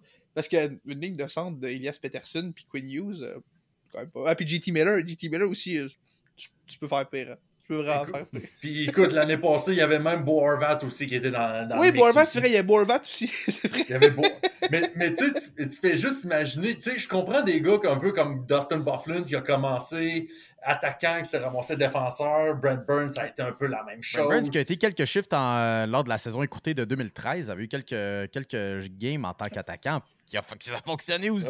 Ouais. Mais, tu sais, on, on parle des lacunes de Queen Hughes, surtout en début de carrière. euh, tu sais, je pense pas que ça, justi- ça justifiait de le mettre au centre. Oui, je comprends que c'est un patineur, puis un distributeur, un fabricant de jeux totalement exceptionnel, mais il aurait fallu, il aurait fallu vraiment améliorer. Être au centre, ça demande d'être tellement constant défensivement, puis probablement qu'il aurait peut-être joué contre les gros trios, là, tu sais, on sait pas, là.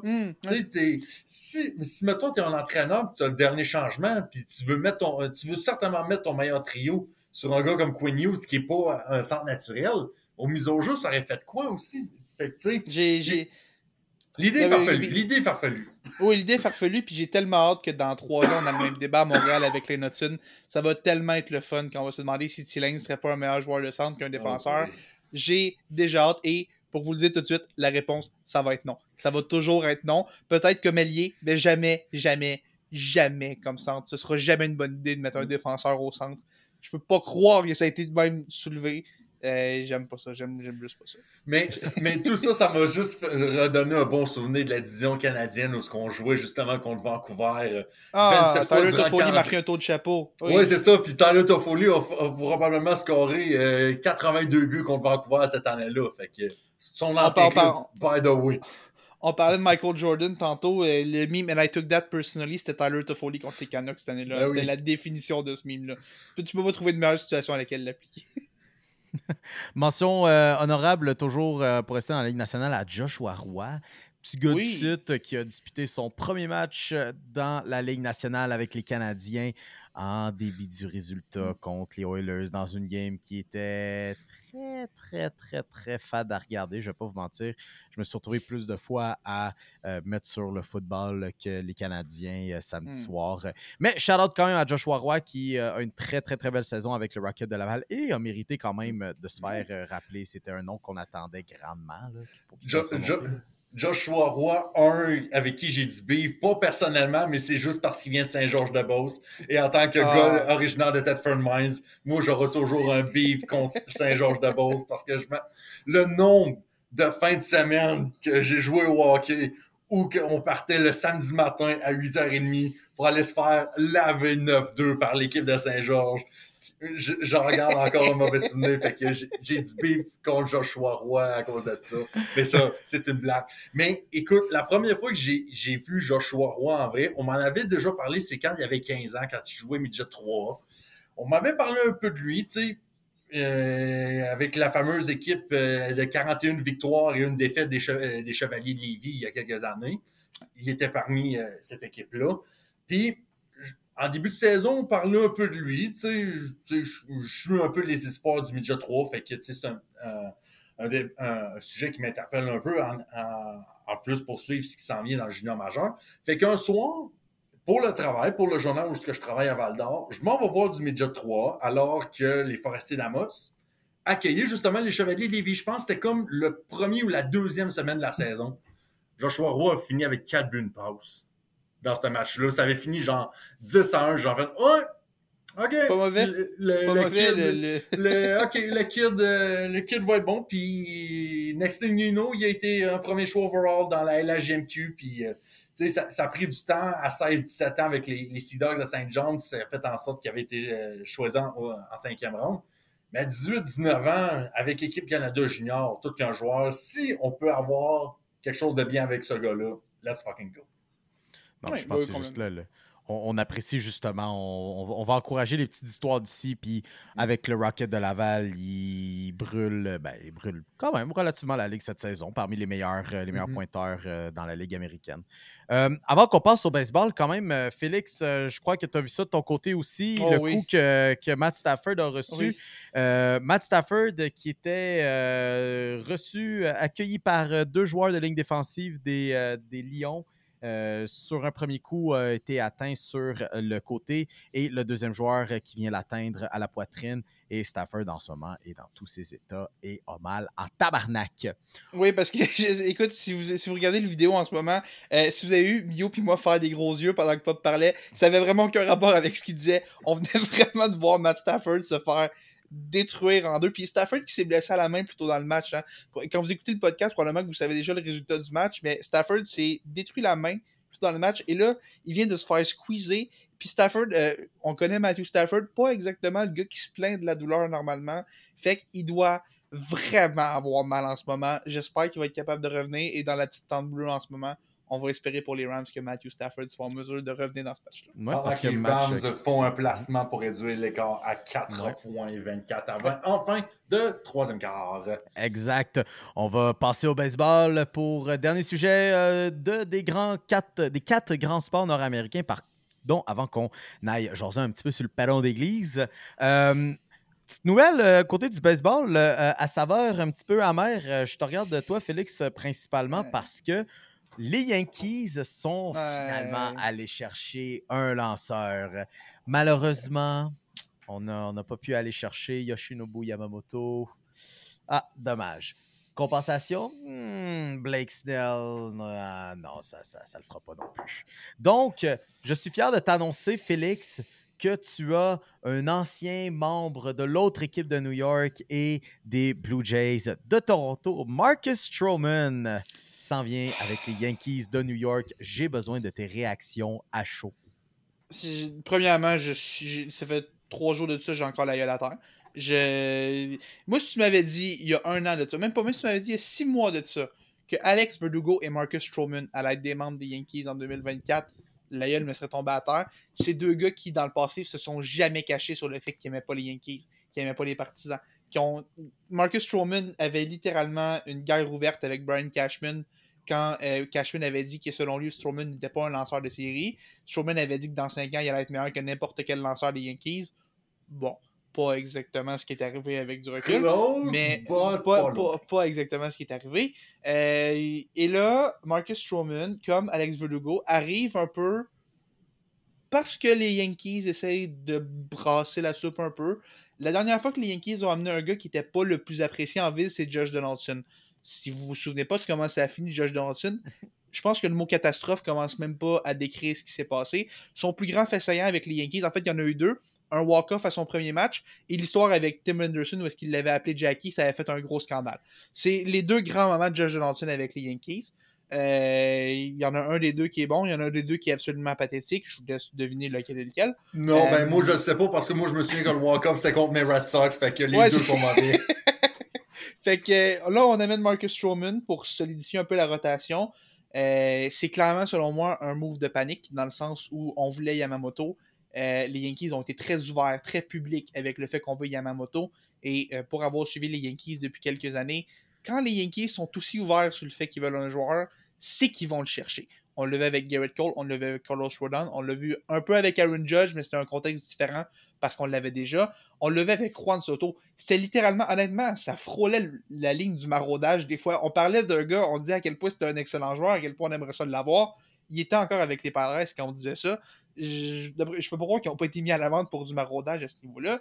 Et là, on va chercher Marcus Stroman qui arrive un peu dans une chaise de troisième ou quatrième partant. On donne un contrat de plus d'un an en plus. Je comprends pas exactement pourquoi on a été obligé de donner deux ans dans un marché qui ne devait pas être fou. Euh, 17,5 millions par année, c'est bon dans un marché où est-ce que les salaires pour les lanceurs partants sont fous. Frankie Montas, qui a, qui a lancé une manche l'année passée, a eu droit à 18 millions de dollars pour un an avec les Reds, complètement surréel. Euh, c'est un bon salaire pour Strowman qui a le potentiel d'être meilleur que ce contrat-là, mais quand je regarde la rotation des Yankees, on a Garrett Cole numéro 1, pas un point d'interrogation. Et là, après ça, Carlos Rodon qui a été blessé toute l'année passée quand il lançait était absolument catastrophique. Nestor Cortez qui l'an passé a été blessé quand il lançait était absolument catastrophique. Et on a Marcus Stroman qui a été blessé, a une bonne première moitié de saison, puis une deuxième moitié de saison très difficile en 2023. Ça fait beaucoup de points d'interrogation. Je ne sais pas si on va aller chercher un gars comme Dylan Cease, il y a une transaction, un gars comme Corbin Burns, ou même peut-être redevenir les Yankees, sortir le chéquier pour aller chercher Blake Snell. Mais quand je regarde cette rotation-là, il y a trop de points d'interrogation. 2, 3, 4 ne sont pas des, des positions solides. Le potentiel est là, mais tu les regardes, tu dis c'est sûr qu'il y en a un qui casse puis il y en a un qui est pas bon. Fait que ça, ça fonctionne pas. Il y, a, quelque chose qui va devoir changer, selon moi. Euh, encore là, peut-être qu'une transaction s'en vient, mais je pense que les Yankees ne bougeront plus dans la rotation. En fait, le seul point positif, parce que je vais essayer de finir sur une note positive, ça fait en sorte. En fait, on ne l'a pas payé trop cher, qui est une note un peu positive. Et le deuxième point positif, ça ouvre de l'argent pour un contrat pour Juan Soto. On se libère de l'argent. On n'a pas donné un énorme contrat de genre 35 millions par année à Blake Snell. À 18,5 millions, ça fait en sorte que c'est gérable pour, euh, pour Juan Soto lui donner une extension de contrat. J'ai hâte de voir ce que ça va donner. Est-ce qu'on va être capable de le faire? Scott Boris euh, n'est pas reconnu pour laisser ses clients signer des extensions. Euh, je pense que. en fait, c'est un pari pour les Yankees dans le sens où ça va faire des flamèches avec les partisans, mais j'ai hâte de voir ce que ça va donner. S'il est un bon quatrième partant, ça va être bon. Est-ce qu'ils vont vont pouvoir se permettre de le garder dans la chaise du quatrième partant toute l'année? Là, j'ai des questions à ce niveau-là. Est-ce que tu es confiant? Ça, c'est la question. non. Non. J'aime pas ça. Je, pense, je pense que je pense qu'il va y avoir un clash avec les partisans et que ça ne fonctionnera pas. Euh, avant qu'on passe au, perron d'église, vous m'excuserez, j'ai dit qu'on avait terminé avec le sport, mais j'ai menti. J'ai complètement oublié parce que le sujet le plus chaud de la semaine euh, au hockey, on n'en a pas jasé. mais l'échange Cutter-Gauthier qui passe aux euh, Ducks d'Anaheim en retour de Jamie Drysdale. L'échange qui a fait jaser pour absolument toutes les raisons du monde. La, raison pourquoi il n'est plus là, des réactions de John Tortorella, des réactions des partisans des Flyers. On a, tu sais, la LNH, je, l'ai dit, ils ont un petit peu de misère avec ça, mais mon Dieu que ça a été du bon drama qu'on a eu avec ça. Là. Écoute, Connor Gauthier, pour il y avait juste une fanbase que tu pouvais pas trigger de la ça. C'était les Flyers de Philadelphie.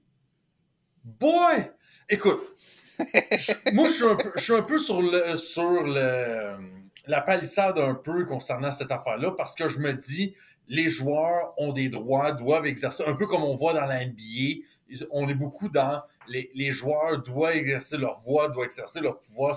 C'est bien correct il y a aussi un background de, de gars qui couvrent la LHMQ, qui couvre ça, et qui voit un peu un joueur choisir son équipe un peu, entre guillemets, parce qu'on sait que les joueurs qui sont repêchés euh, du programme national américain et de la NCAA peuvent attendre quatre ans avant de signer un contrat et se dire, moi, je reste à l'université, je vais finir tout mon parcours universitaire, puis après quatre ans, ben, je vais devenir un agent libre. Donc, on a vu des, gars un peu comme euh, Alex Kerfoot, Jimmy Vesey, Will Butcher, il y a quelques années, qui, avaient fait euh, quelque chose comme ça. Adam Fox aussi, ça avait fait en sorte quand il avait été euh, repêché puis qu'il avait finalement décidé Oh, moi, je veux aller jouer avec les Rangers de New York. Écoute, je ne vais pas critiquer le, move du jeune. Il y a sûrement ses raisons. On ne connaît pas toute l'histoire. On a, on a vu Daniel Briard qui, bravo, quelques minutes après la transaction, a quasiment déballer le sac au grand complet pour expliquer la situation. Gros move des Flyers, j'ai bien aimé ça de la part de Daniel Briard. La seule, la seule chose, par contre, que j'aurais voulu voir, que ce soit le joueur, l'agent, peut-être juste l'entourage au grand complet, tout le monde impliqué, moi, j'aurais voulu peut-être voir, d'un point de vue PR, au moins sortir un communiqué. Essayer d'expliquer un peu la situation, sans entrer dans les détails très croustillants, d'essayer d'expliquer la situation. Parce que là, en ce moment, ce que ça fait, c'est que ce silence-là, ça garde le mystère, ça Mm. donne des théories et ça alimente le feu des partisans des Flyers de Philadelphie, qui, on sait, est assez brûlant quand ça y veut, quand la frustration est là. Euh, écoute, il y a même des partisans des Flyers qui est allé voir Carlo Gauthier à Boston pour justement exprimer leur frustration. Tu sais, ça peut prendre des proportions assez dramatiques, pas dramatiques, le mot peut-être fort un peu, mais ça peut déborder assez rapidement, surtout quand il est des, euh, de la fanbase euh, de Philadelphie. Donc, peut-être juste ça, mais euh, moi, ce que je retiens aussi, c'est apparemment la, théorie comme quoi le Canadien s'était fait offrir Cotter Gauthier en l'échange du cinquième show au dernier repêcheur qui est devenu David Ranbacker. Dans l'optique que les Flyers auraient pu aller ramasser David Ranbacker et Matvey Mishkov au numéro 5 et numéro 7. Là, c'est à voir. Est-ce que le Canadien a fait une bonne chose? Euh, moi, je me fais juste dire que euh, il n'y a pas juste le Canadien qui voyait David Brembacher très haut dans leurs estimes. Donc, moi, je me dis que euh, en attendant, on peut prendre un peu notre pouls et euh, laisser aller les choses. euh, Il y a du positif à en retenir, mais en même temps, là, tu t'imagines si Cutter Gauthier s'était retrouvé à Montréal, puis là, le gars dit Tu sais quoi? Hmm. J'ai pas envie d'être à Montréal. Ouais, ouais. T'imagines à quel point Ça aurait été fou. l'hystérie, l'hystérie qui serait arrivée, tu sais, oui, ah, ok, on n'est peut-être pas aussi sauvage que les, les fans des Flyers au point de se déplacer à Boston College, mais t'imagines s'il y avait une histoire de Cutter Gauthier Oh. veut pas venir jouer à Montréal, puis Oh, oh, oh, qu'on ne fasse que soupçonner que la barrière de la langue en fasse partie. Ouais. Mais non, mais c'est c'est simple. Imaginez si ça arrivait à Lane Hudson. C'est. Lane Hudson et notre Cutter Gauthier, puis je compare pas les deux gars, mais dans le sens de la place qu'il occupe dans la pépinière d'espoir, c'est Lane Hudson. Si Hudson, demain matin, il dit qu'il veut plus jouer à Montréal, on apprend ça. Il se fait échanger pour, euh, je sais pas, il se fait échanger pour euh, euh, Jimmy Snuggerud à Saint-Louis, mettons. Il se fait échanger pour ce gars-là. Puis on apprend, on, on sait pas pourquoi. On, apprend, on a fini par apprendre deux semaines après. Puis par apprendre, c'est des spéculations. Puis c'est ça, je vais revenir un peu sur le point que tu amènes, Pop. Pour moi, c'est ça le grand problème dans toute cette histoire-là. Cette année, littéralement, on a eu un cas, sans dire que c'est pareil, on a eu un cas qui était très similaire cette année, l'histoire de Connor Bedard, l'histoire de euh, la fausse rumeur avec la mère de Corey Perry et tout. Je ne vais pas repar- repartir là-dessus, Mm. mais on a vu l'impact que ça a eu, cette fausse rumeur-là. Ça, a- ça a mis de l'huile sur un feu avec la saga Corey Perry. Carl Davidson était allé devant les médias, il, il- il était au bord des larmes tellement ça avait été intense. Et c'est ça le danger de la spéculation. Pas que tu disais on n'envoie pas de communiqué de presse. Là, toute la semaine, ça se met. Le président des Flyers va en ondes pour dire. On parle quand même d'un président qui parle d'un kid de 19 ans. Il dit Cutter Gauthier, en fait, j'ai pas de pitié pour lui. En fait, j'ai pitié pour lui dans le sens où il vient de se mettre toute une fanbase à dos. Un président vient littéralement dire qu'un kid de 19 ans va avoir une fanbase sur le dos. Là, après ça, ça se met à- Il y a des- des rapports comme quoi Kevin Hayes aurait eu, euh, aurait eu son mot à dire là-dedans. Il y a des menaces de mort à Kevin Hayes, des menaces de mort à Cutter Gauthier. Ça a pris des proportions qui avaient aucun bon sens. Et c'est encore là, c'est le danger de la spéculation. Aujourd'hui, on se parle. On sait toujours pas c'est quoi la vraie raison qui explique ça. Si on avait été juste un peu plus clair, qu'on avait juste expliqué un peu dans le sens que je me vois pas avec John Tortorella ou quelque chose comme ça, ça aurait déjà calmé tout le monde. Kevin Hayes n'aurait jamais été mêlé à ça, dans... ce qui semble pas avoir d'histoire. Peut-être que Kevin Hayes a un rapport au final, mais même si Kevin Hayes a un rapport, c'est inacceptable qu'on en soit rendu à ce point-là. La spéculation a pris beaucoup trop de place. Et c'est un autre cas, après Connor Bedard cette année, c'est un autre jeune qui se ramasse dans une situation où, un peu malgré lui, mais là dans le sens où Cutter avait quand même plus de, de, de, de- plus un- une façon de calmer ça. Là, ça finit juste par prendre l'ampleur. C'est une spin. C'est une spin, ça fait juste spinner. Puis évidemment, c'est le sujet de la semaine. C'est sûr ça va faire jaser. Il y a tellement de monde qui se ramasse mêlé à ça pour rien. Ça prend des proportions qui n'ont pas d'allure. Juste un peu plus de clarté. Il y a tellement de choses qui auraient pu être évitées.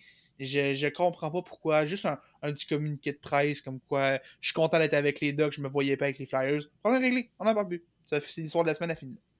Encore une fois, la Ligue nationale et ses équipes euh, avec des gros problèmes de relations publiques. là. Oui, encore une fois. Oui. Écoute, on- maintenant que le vrai sujet hockey est vraiment clos, on va passer euh, au dernier segment de l'épisode, c'est-à-dire le perron d'église, la section où vous, les auditeurs, que ce soit sur nos médias sociaux, que ce soit Twitter, que ce soit sur le- les superfans des Tigers de Guangdong, que ce soit même sur notre adresse courriel, la triple menace à commercial gmail.com, vous pouvez vous exprimer sur n'importe quel sujet, que ce soit sportif, général, culturel, whatever. C'est à vous. On veut vous entendre et on a deux à trois questions euh, par rapport à cette semaine. La première, la barre de notre good brother chez Aléo 360, Dominique Gildener, a.k.a. le Zach Lavine ou le Clay Thompson québécois, parce qu'il ressemble comme deux gouttes d'eau nous demande quelle est votre opinion sur les arbitres de la NBA en ce moment? On a eu droit à deux controverses la semaine dernière, une à la fin entre les Celtics et les, euh, de Boston et les Pacers de l'Indiana, et bien sûr une autre lors de la rencontre opposant les Lakers de Los Angeles aux Raptors de Toronto. Euh, je vais vous laisser euh, parler un peu plus parce que j'écoute moins la NBA que vous, mais je vais juste dire ceci. Les fans en tant que tels vont toujours dire que les arbitres de leur sport principal sont toujours les pires. Les fans de hockey vont dire que les arbitres de la nationale, c'est les pires. Le monde dans la MLB va dire que les arbitres derrière le manche, c'est les pires arbitres du sport professionnel. Même chose pour l'NBA, même chose pour la NFL. Écoute, c'est tellement rapide, c'est tellement dur ce job-là. Mmh, on est humain. oui, on peut peut-être inclure un peu plus de technologie là-dedans pour peut-être faciliter ou peut-être revoir certaines euh, manières de penser. Mais à un moment donné, on peut pas tout faire. Puis, euh, je comprends les fans des Raptors là-dessus, mais euh, on, a un peu de, lunettes noires, un peu de, mm. voir que quand c'est notre équipe, c'est toujours pire que tout le reste. Fait que, tu sais, c'est un peu ça de, la manière que je vois ça du côté. Puis je, je, je, vais y aller vite, vite aussi sur le, le fait que tu disais chaque, chaque ligue voit, euh, euh, chaque partisan voit sa ligue comme étant la pire. Euh, c'est vrai qu'on a tout un peu ce, ce biais-là. Puis en tant que fan de baseball, je trouve toujours que les arbitres sont épouvantables derrière la plate. Puis en tant que fan de football, je trouve que tout le temps les arbitres qui manquent leur coup. Mais tu disais, il y a le facteur humain.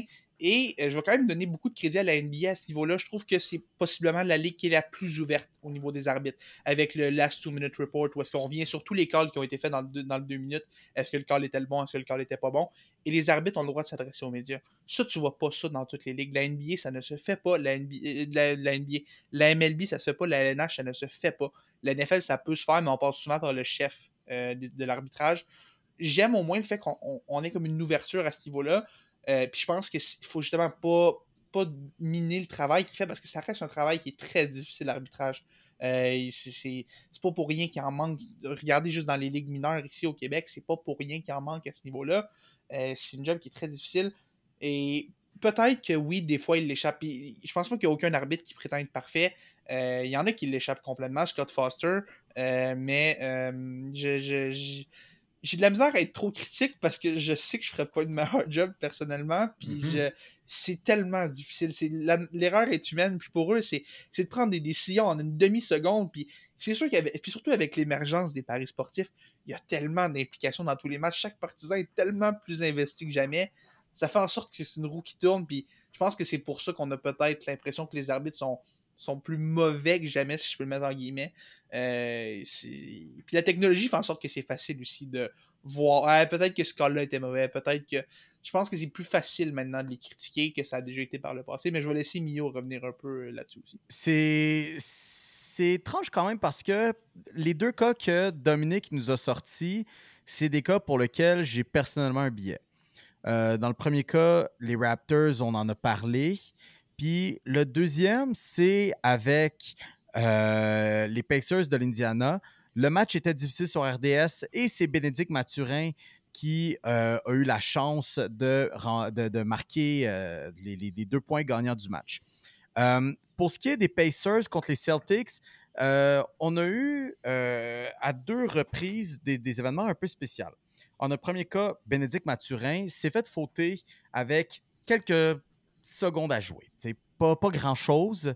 Et euh, on lui accorde deux euh, lancers francs pour marquer le match euh, pour marquer l'issue du match. Ce qui est intriguant avec le genre de faute qui avait été donné à Mathurin à ce moment-là, c'est que c'était peut-être en un autre cas le genre de faute que tu n'aurais pas donné à 8 minutes à jouer lors d'un deuxième quart.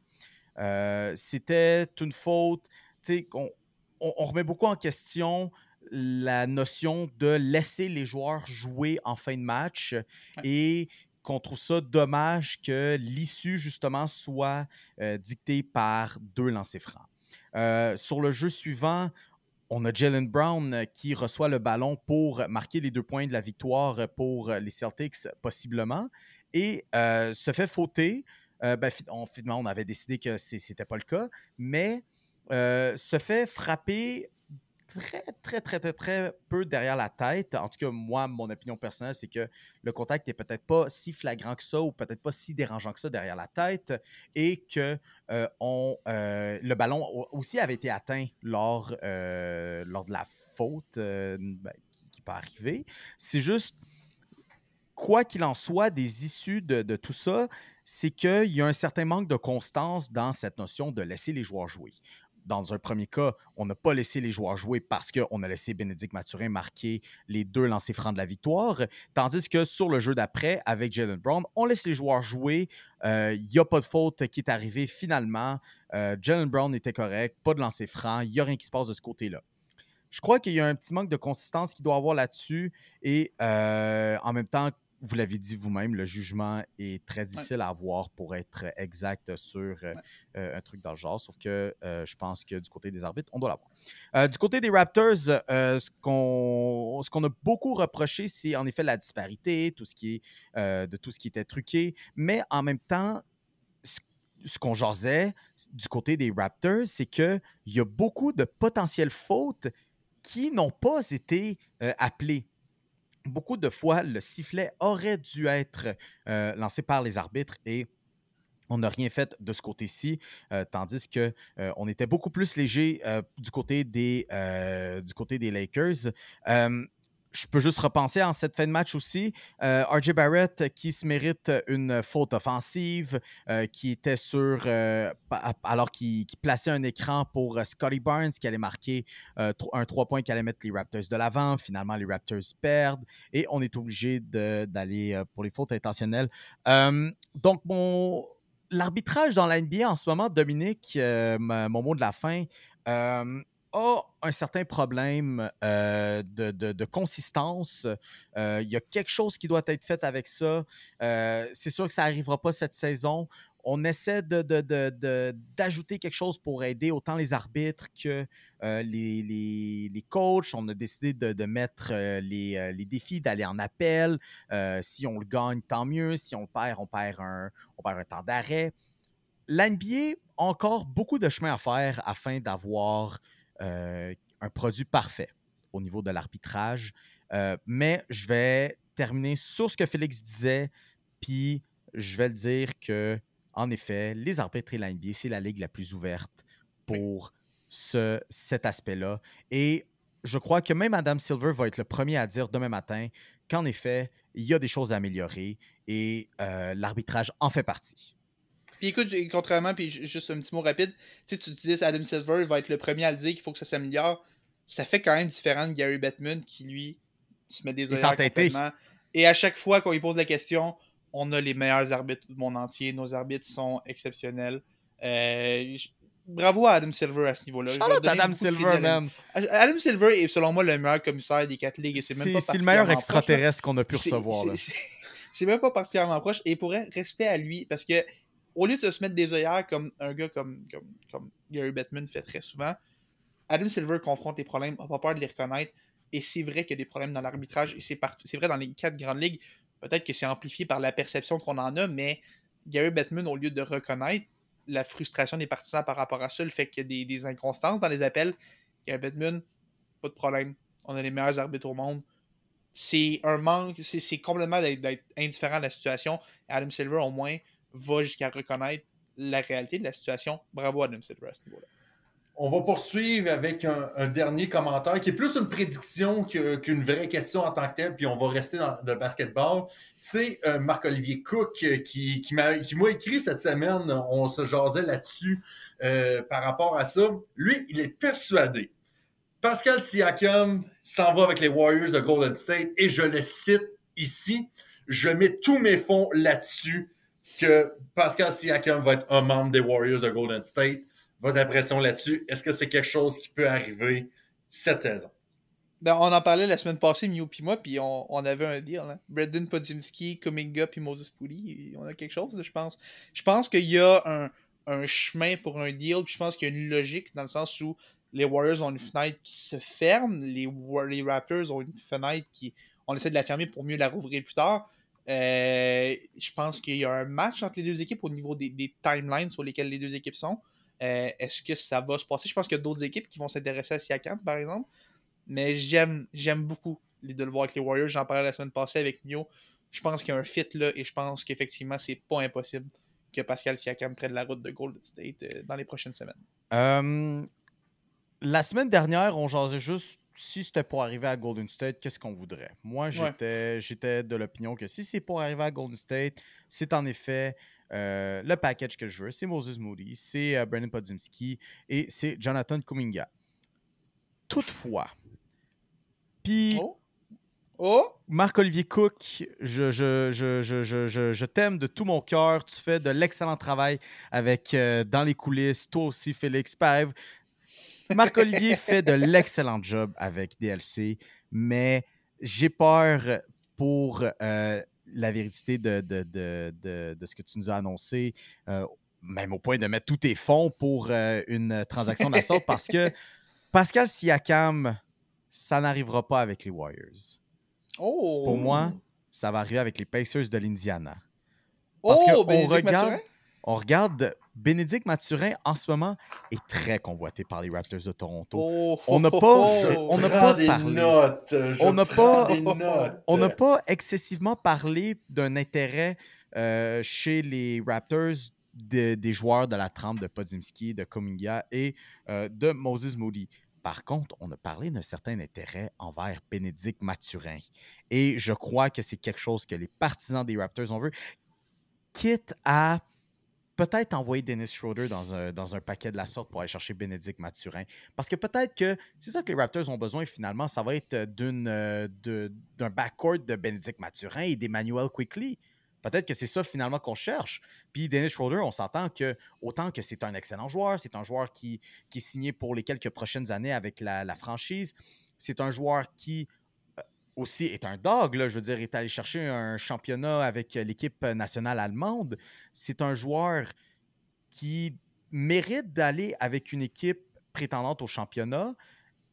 Il a une belle relation avec Darko Yarakovic et c'est ce qui l'a ramené ici. C'est ce qui fait que c'est drôle, mais Dennis Schroeder, c'est comme une des, des grandes signatures d'agents libres euh, qu'on a eu du côté des Raptors. Mais tu sais, ça, ça vient avec la nature du marché. Mais Dennis Schroeder, je crois, serait plus content peut-être être le backup de Tyrese Halliburton. Ouais. Tu sais, sur une équipe ça, j'aime ça. sur une équipe qui peut prétendre, peut-être pas cette année, mais avec l'attaque qu'ils ont et le jeu de passe qu'ils ont, Dennis Schroeder peut s'amuser à Indianapolis. Pascal Siakam, ça va être le premier à aller chercher les passes de Tyrese Halliburton. C'est le premier qui va se nourrir aussi des passes de Dennis Schroeder qui me fait en ce moment à Toronto. Je verrais ces deux joueurs-là être envoyés du côté de l'Indiana. Ça, c'est mon pari final avec ça. Tu sais, c'est- Que- Puis tu penses, que les, tu penses que les Pacers donneraient Mathurin pour Siakam? Je pense qu'en ce moment, les Pacers auraient peut-être intérêt à améliorer leur formation. Je crois. C'est peut-être juste parce que c'est c'est la, la- la classique du, du- du joueur de deuxième année. Les chiffres à Mathurin sont en baisse sur absolument tout cette année. On pensait vraiment qu'il allait prendre un, un grand pas cette saison, Euh, surtout sur son jeu défensif. Il n'y a, pas grand-chose qui se passe. Et en plus de ça, Hmm. du côté d'Halliburton, ce pas-là a été pris. Tyrese. Halliburton, c'est forger une place comme l'un des, des meilleurs meneurs de la NBA. Et je crois, malheureusement, qu'on a éclipsé euh, le poste à Bénédicte Mathurin. Puis les Pacers vont vous dire totalement le contraire de moi parce que les Pacers ont encore énormément de, de- de volonté à garder Mathurin sur l'équipe. Euh, Puis Tyrese Alberton est passé il y a quelques mois sur euh, le balado à Paul George et a parlé de Bénédicte Mathurin comme étant l'un de ces joueurs qui a quelque chose de spécial en lui et justement de ses commentaires à l'endroit de LeBron James et tout ça. On en a parlé en long et en large. Mais je lance ça dans l'univers que les Pacers auraient grand intérêt à aller chercher un joueur comme Pascal Siakam et Dennis Schroeder si on parle de se défaire de Bénédicte Mathurin et peut-être des considérations futures. les, Ok. Pacers, les Pacers ont quelque chose de spécial et je crois que plus ça va aller, plus on va se forger parmi les meilleurs dans l'Est, plus on va commencer à regarder à faire euh, une transaction de la sorte, surtout avec tous les espoirs en banque qu'on a du côté d'Indiana.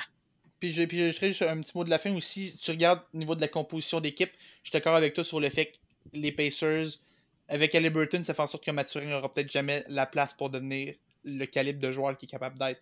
Un gars comme Siakam est un bien meilleur fit. Puis j'ai le temps tout respect pour Mathurin. Je, je compare pas le talent des deux gars. Je dis juste que tu regardes au niveau de la composition de l'équipe, il y a juste un ballon. C'est ce qu'on reprochait aux Clippers avec James Harden, Westbrook, Leonard George. Il y a un seul ballon. Halliburton va toujours avoir énormément de ballons entre ses mains et Mathurin va être au meilleur quand il va avoir le ballon dans ses mains. Je pense qu'il y a un fit à ce niveau-là, au niveau de la composition d'équipe. Je suis d'accord avec toi à ce niveau-là. Est-ce que je pense que les Pacers donneraient nécessairement Mathurin pour Siakam? Ça, c'est là que je suis un petit peu moins sûr que toi. Je pense qu'on on tient encore en haute estime. Ça reste un choix qui était très, très haut au repêchage, Mathurin. là. Quatrième. C'est c'est pas sixième, Mathurin? Euh, Sixième, c'est- sixième. Sixième, oui, il sixième. sixième, Mathurin. Euh, il fait que, tu sais, c'est donner un sixième choix au total aussi jeune et qui a quand même démontré des, des beaux flashs pour un gars comme Siakam qui, évidemment, si on l'échange, c'est sûr que c'est avec une prolongation de contrat à long terme. C'est sûr et certain. Il n'y a Ouais. aucune chance que les Pacers échangent Mathurin sur un Siakam qui est signé à long terme.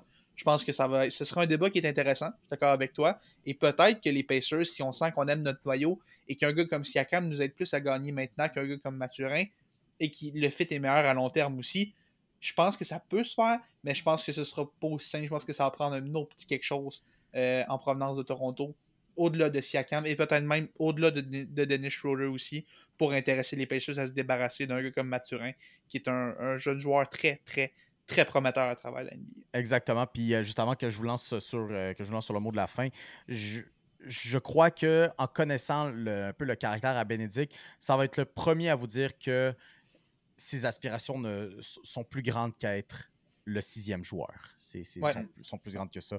Et je crois que du potentiel là-dessus à Toronto. C'est tout ce qu'on a aujourd'hui. J'espère quand même. euh, On est à 1h50 d'émission. J'espère, j'espère que, euh, mesdames et messieurs, à la maison, vous avez passé un bon deux heures avec nous quand même euh, là-dessus. Beaucoup de football. euh, Vous nous excuserez Oui. euh, d'une certaine part parce que ben, c'est des séries éliminatoires. On a beaucoup de choses à jaser. C'est bientôt fini. Si jamais le football, c'est peut-être pas votre tasse de thé puis vous êtes là pour euh, peut-être du hockey, du baseball ou même du basket. Mais la saison de football finit bientôt. Sinon, ben, quand même, on reste qu'il va y avoir des matchs à surveiller cette semaine. Donc, moi, je suis un peu triste parce que en ce dimanche qu'on enregistre, il devait y avoir le match Steelers-Bills. Et Félix et moi, on, on- on s'est lancé des petites fléchettes sur Twitter Oui, par rapport euh, Oui. à ce match-là. Puis maudite marde, pas applaudi aujourd'hui. Moi, je suis pogné au taf à, à travailler pendant que euh, les Steelers jouent. Euh, ça va être à 16h30 lundi, donc euh, la, la journée qu'on publie l'émission. du côté de Buffalo. Et euh, à surveiller aussi quand même lundi, on va avoir les Eagles et euh, les Buccaneers. Euh, On est curieux qu'est-ce qui va se passer de ce côté-là parce qu'on en a jasé la semaine dernière. Mais s'il y avait de l'argent à mettre sur l'affrontement en ce moment, c'est les Buccaneers qui euh, mériteraient tous les paris du monde parce qu'ils sont à l'inverse totalement de la fin de saison euh, des Eagles. Quand même, je, fais, je fais juste te dire que j'ai pris pour les Buccaneers euh, aussi cette semaine. Ah, bon, ben les Eagles vont gagner. Les Eagles vont gagner. Voilà. Mettez tout votre argent là-dessus. Faites pas ça pour vrai, mais les Eagles vont gagner. Euh, pas pas pris les Buccaneers. C'est fait. C'est fait. Arrêtez, arrêtez tout. Même pas besoin de vous déplacer pour jouer le match demain. Les Steelers vont gagner, puis les Eagles vont gagner parce que Mio a pris les Bills et les Buccaneers. Euh, Pop a pris euh, les Bills et les Buccaneers. Euh, perdez pas votre temps. On a déjà leaké le, le script pour ce soir. euh, les deux matchs de NFL prévus pour, pour aujourd'hui. Exact. Et euh, avant de partir, je tiens quand même à vous rappeler euh, d'interagir avec nous, que quoi que ce soit, que ce soit par notre email, parce que oui, comme Pop l'a annoncé tantôt, on a, on a aussi une adresse courriel. Si jamais la technologie de Facebook et Twitter, c'est peut-être pas votre tasse de thé, on peut prendre vos courriels aussi avec euh, grand plaisir. Et si jamais vous nous interpellez aussi dans la rue ou dans nos messages, euh, chacun personnel sur les réseaux sociaux, sur les DMs, euh, on vous invite à le faire aussi. Toujours un petit rappel, page Facebook, les super fans des Tigers de Guangdong. Vous pouvez interagir, jaser, poster des mimes avec nous. Vous êtes la bienvenue. Sinon, interagissez avec nous sur Twitter, soit avec Bob, soit avec Félix, soit avec moi.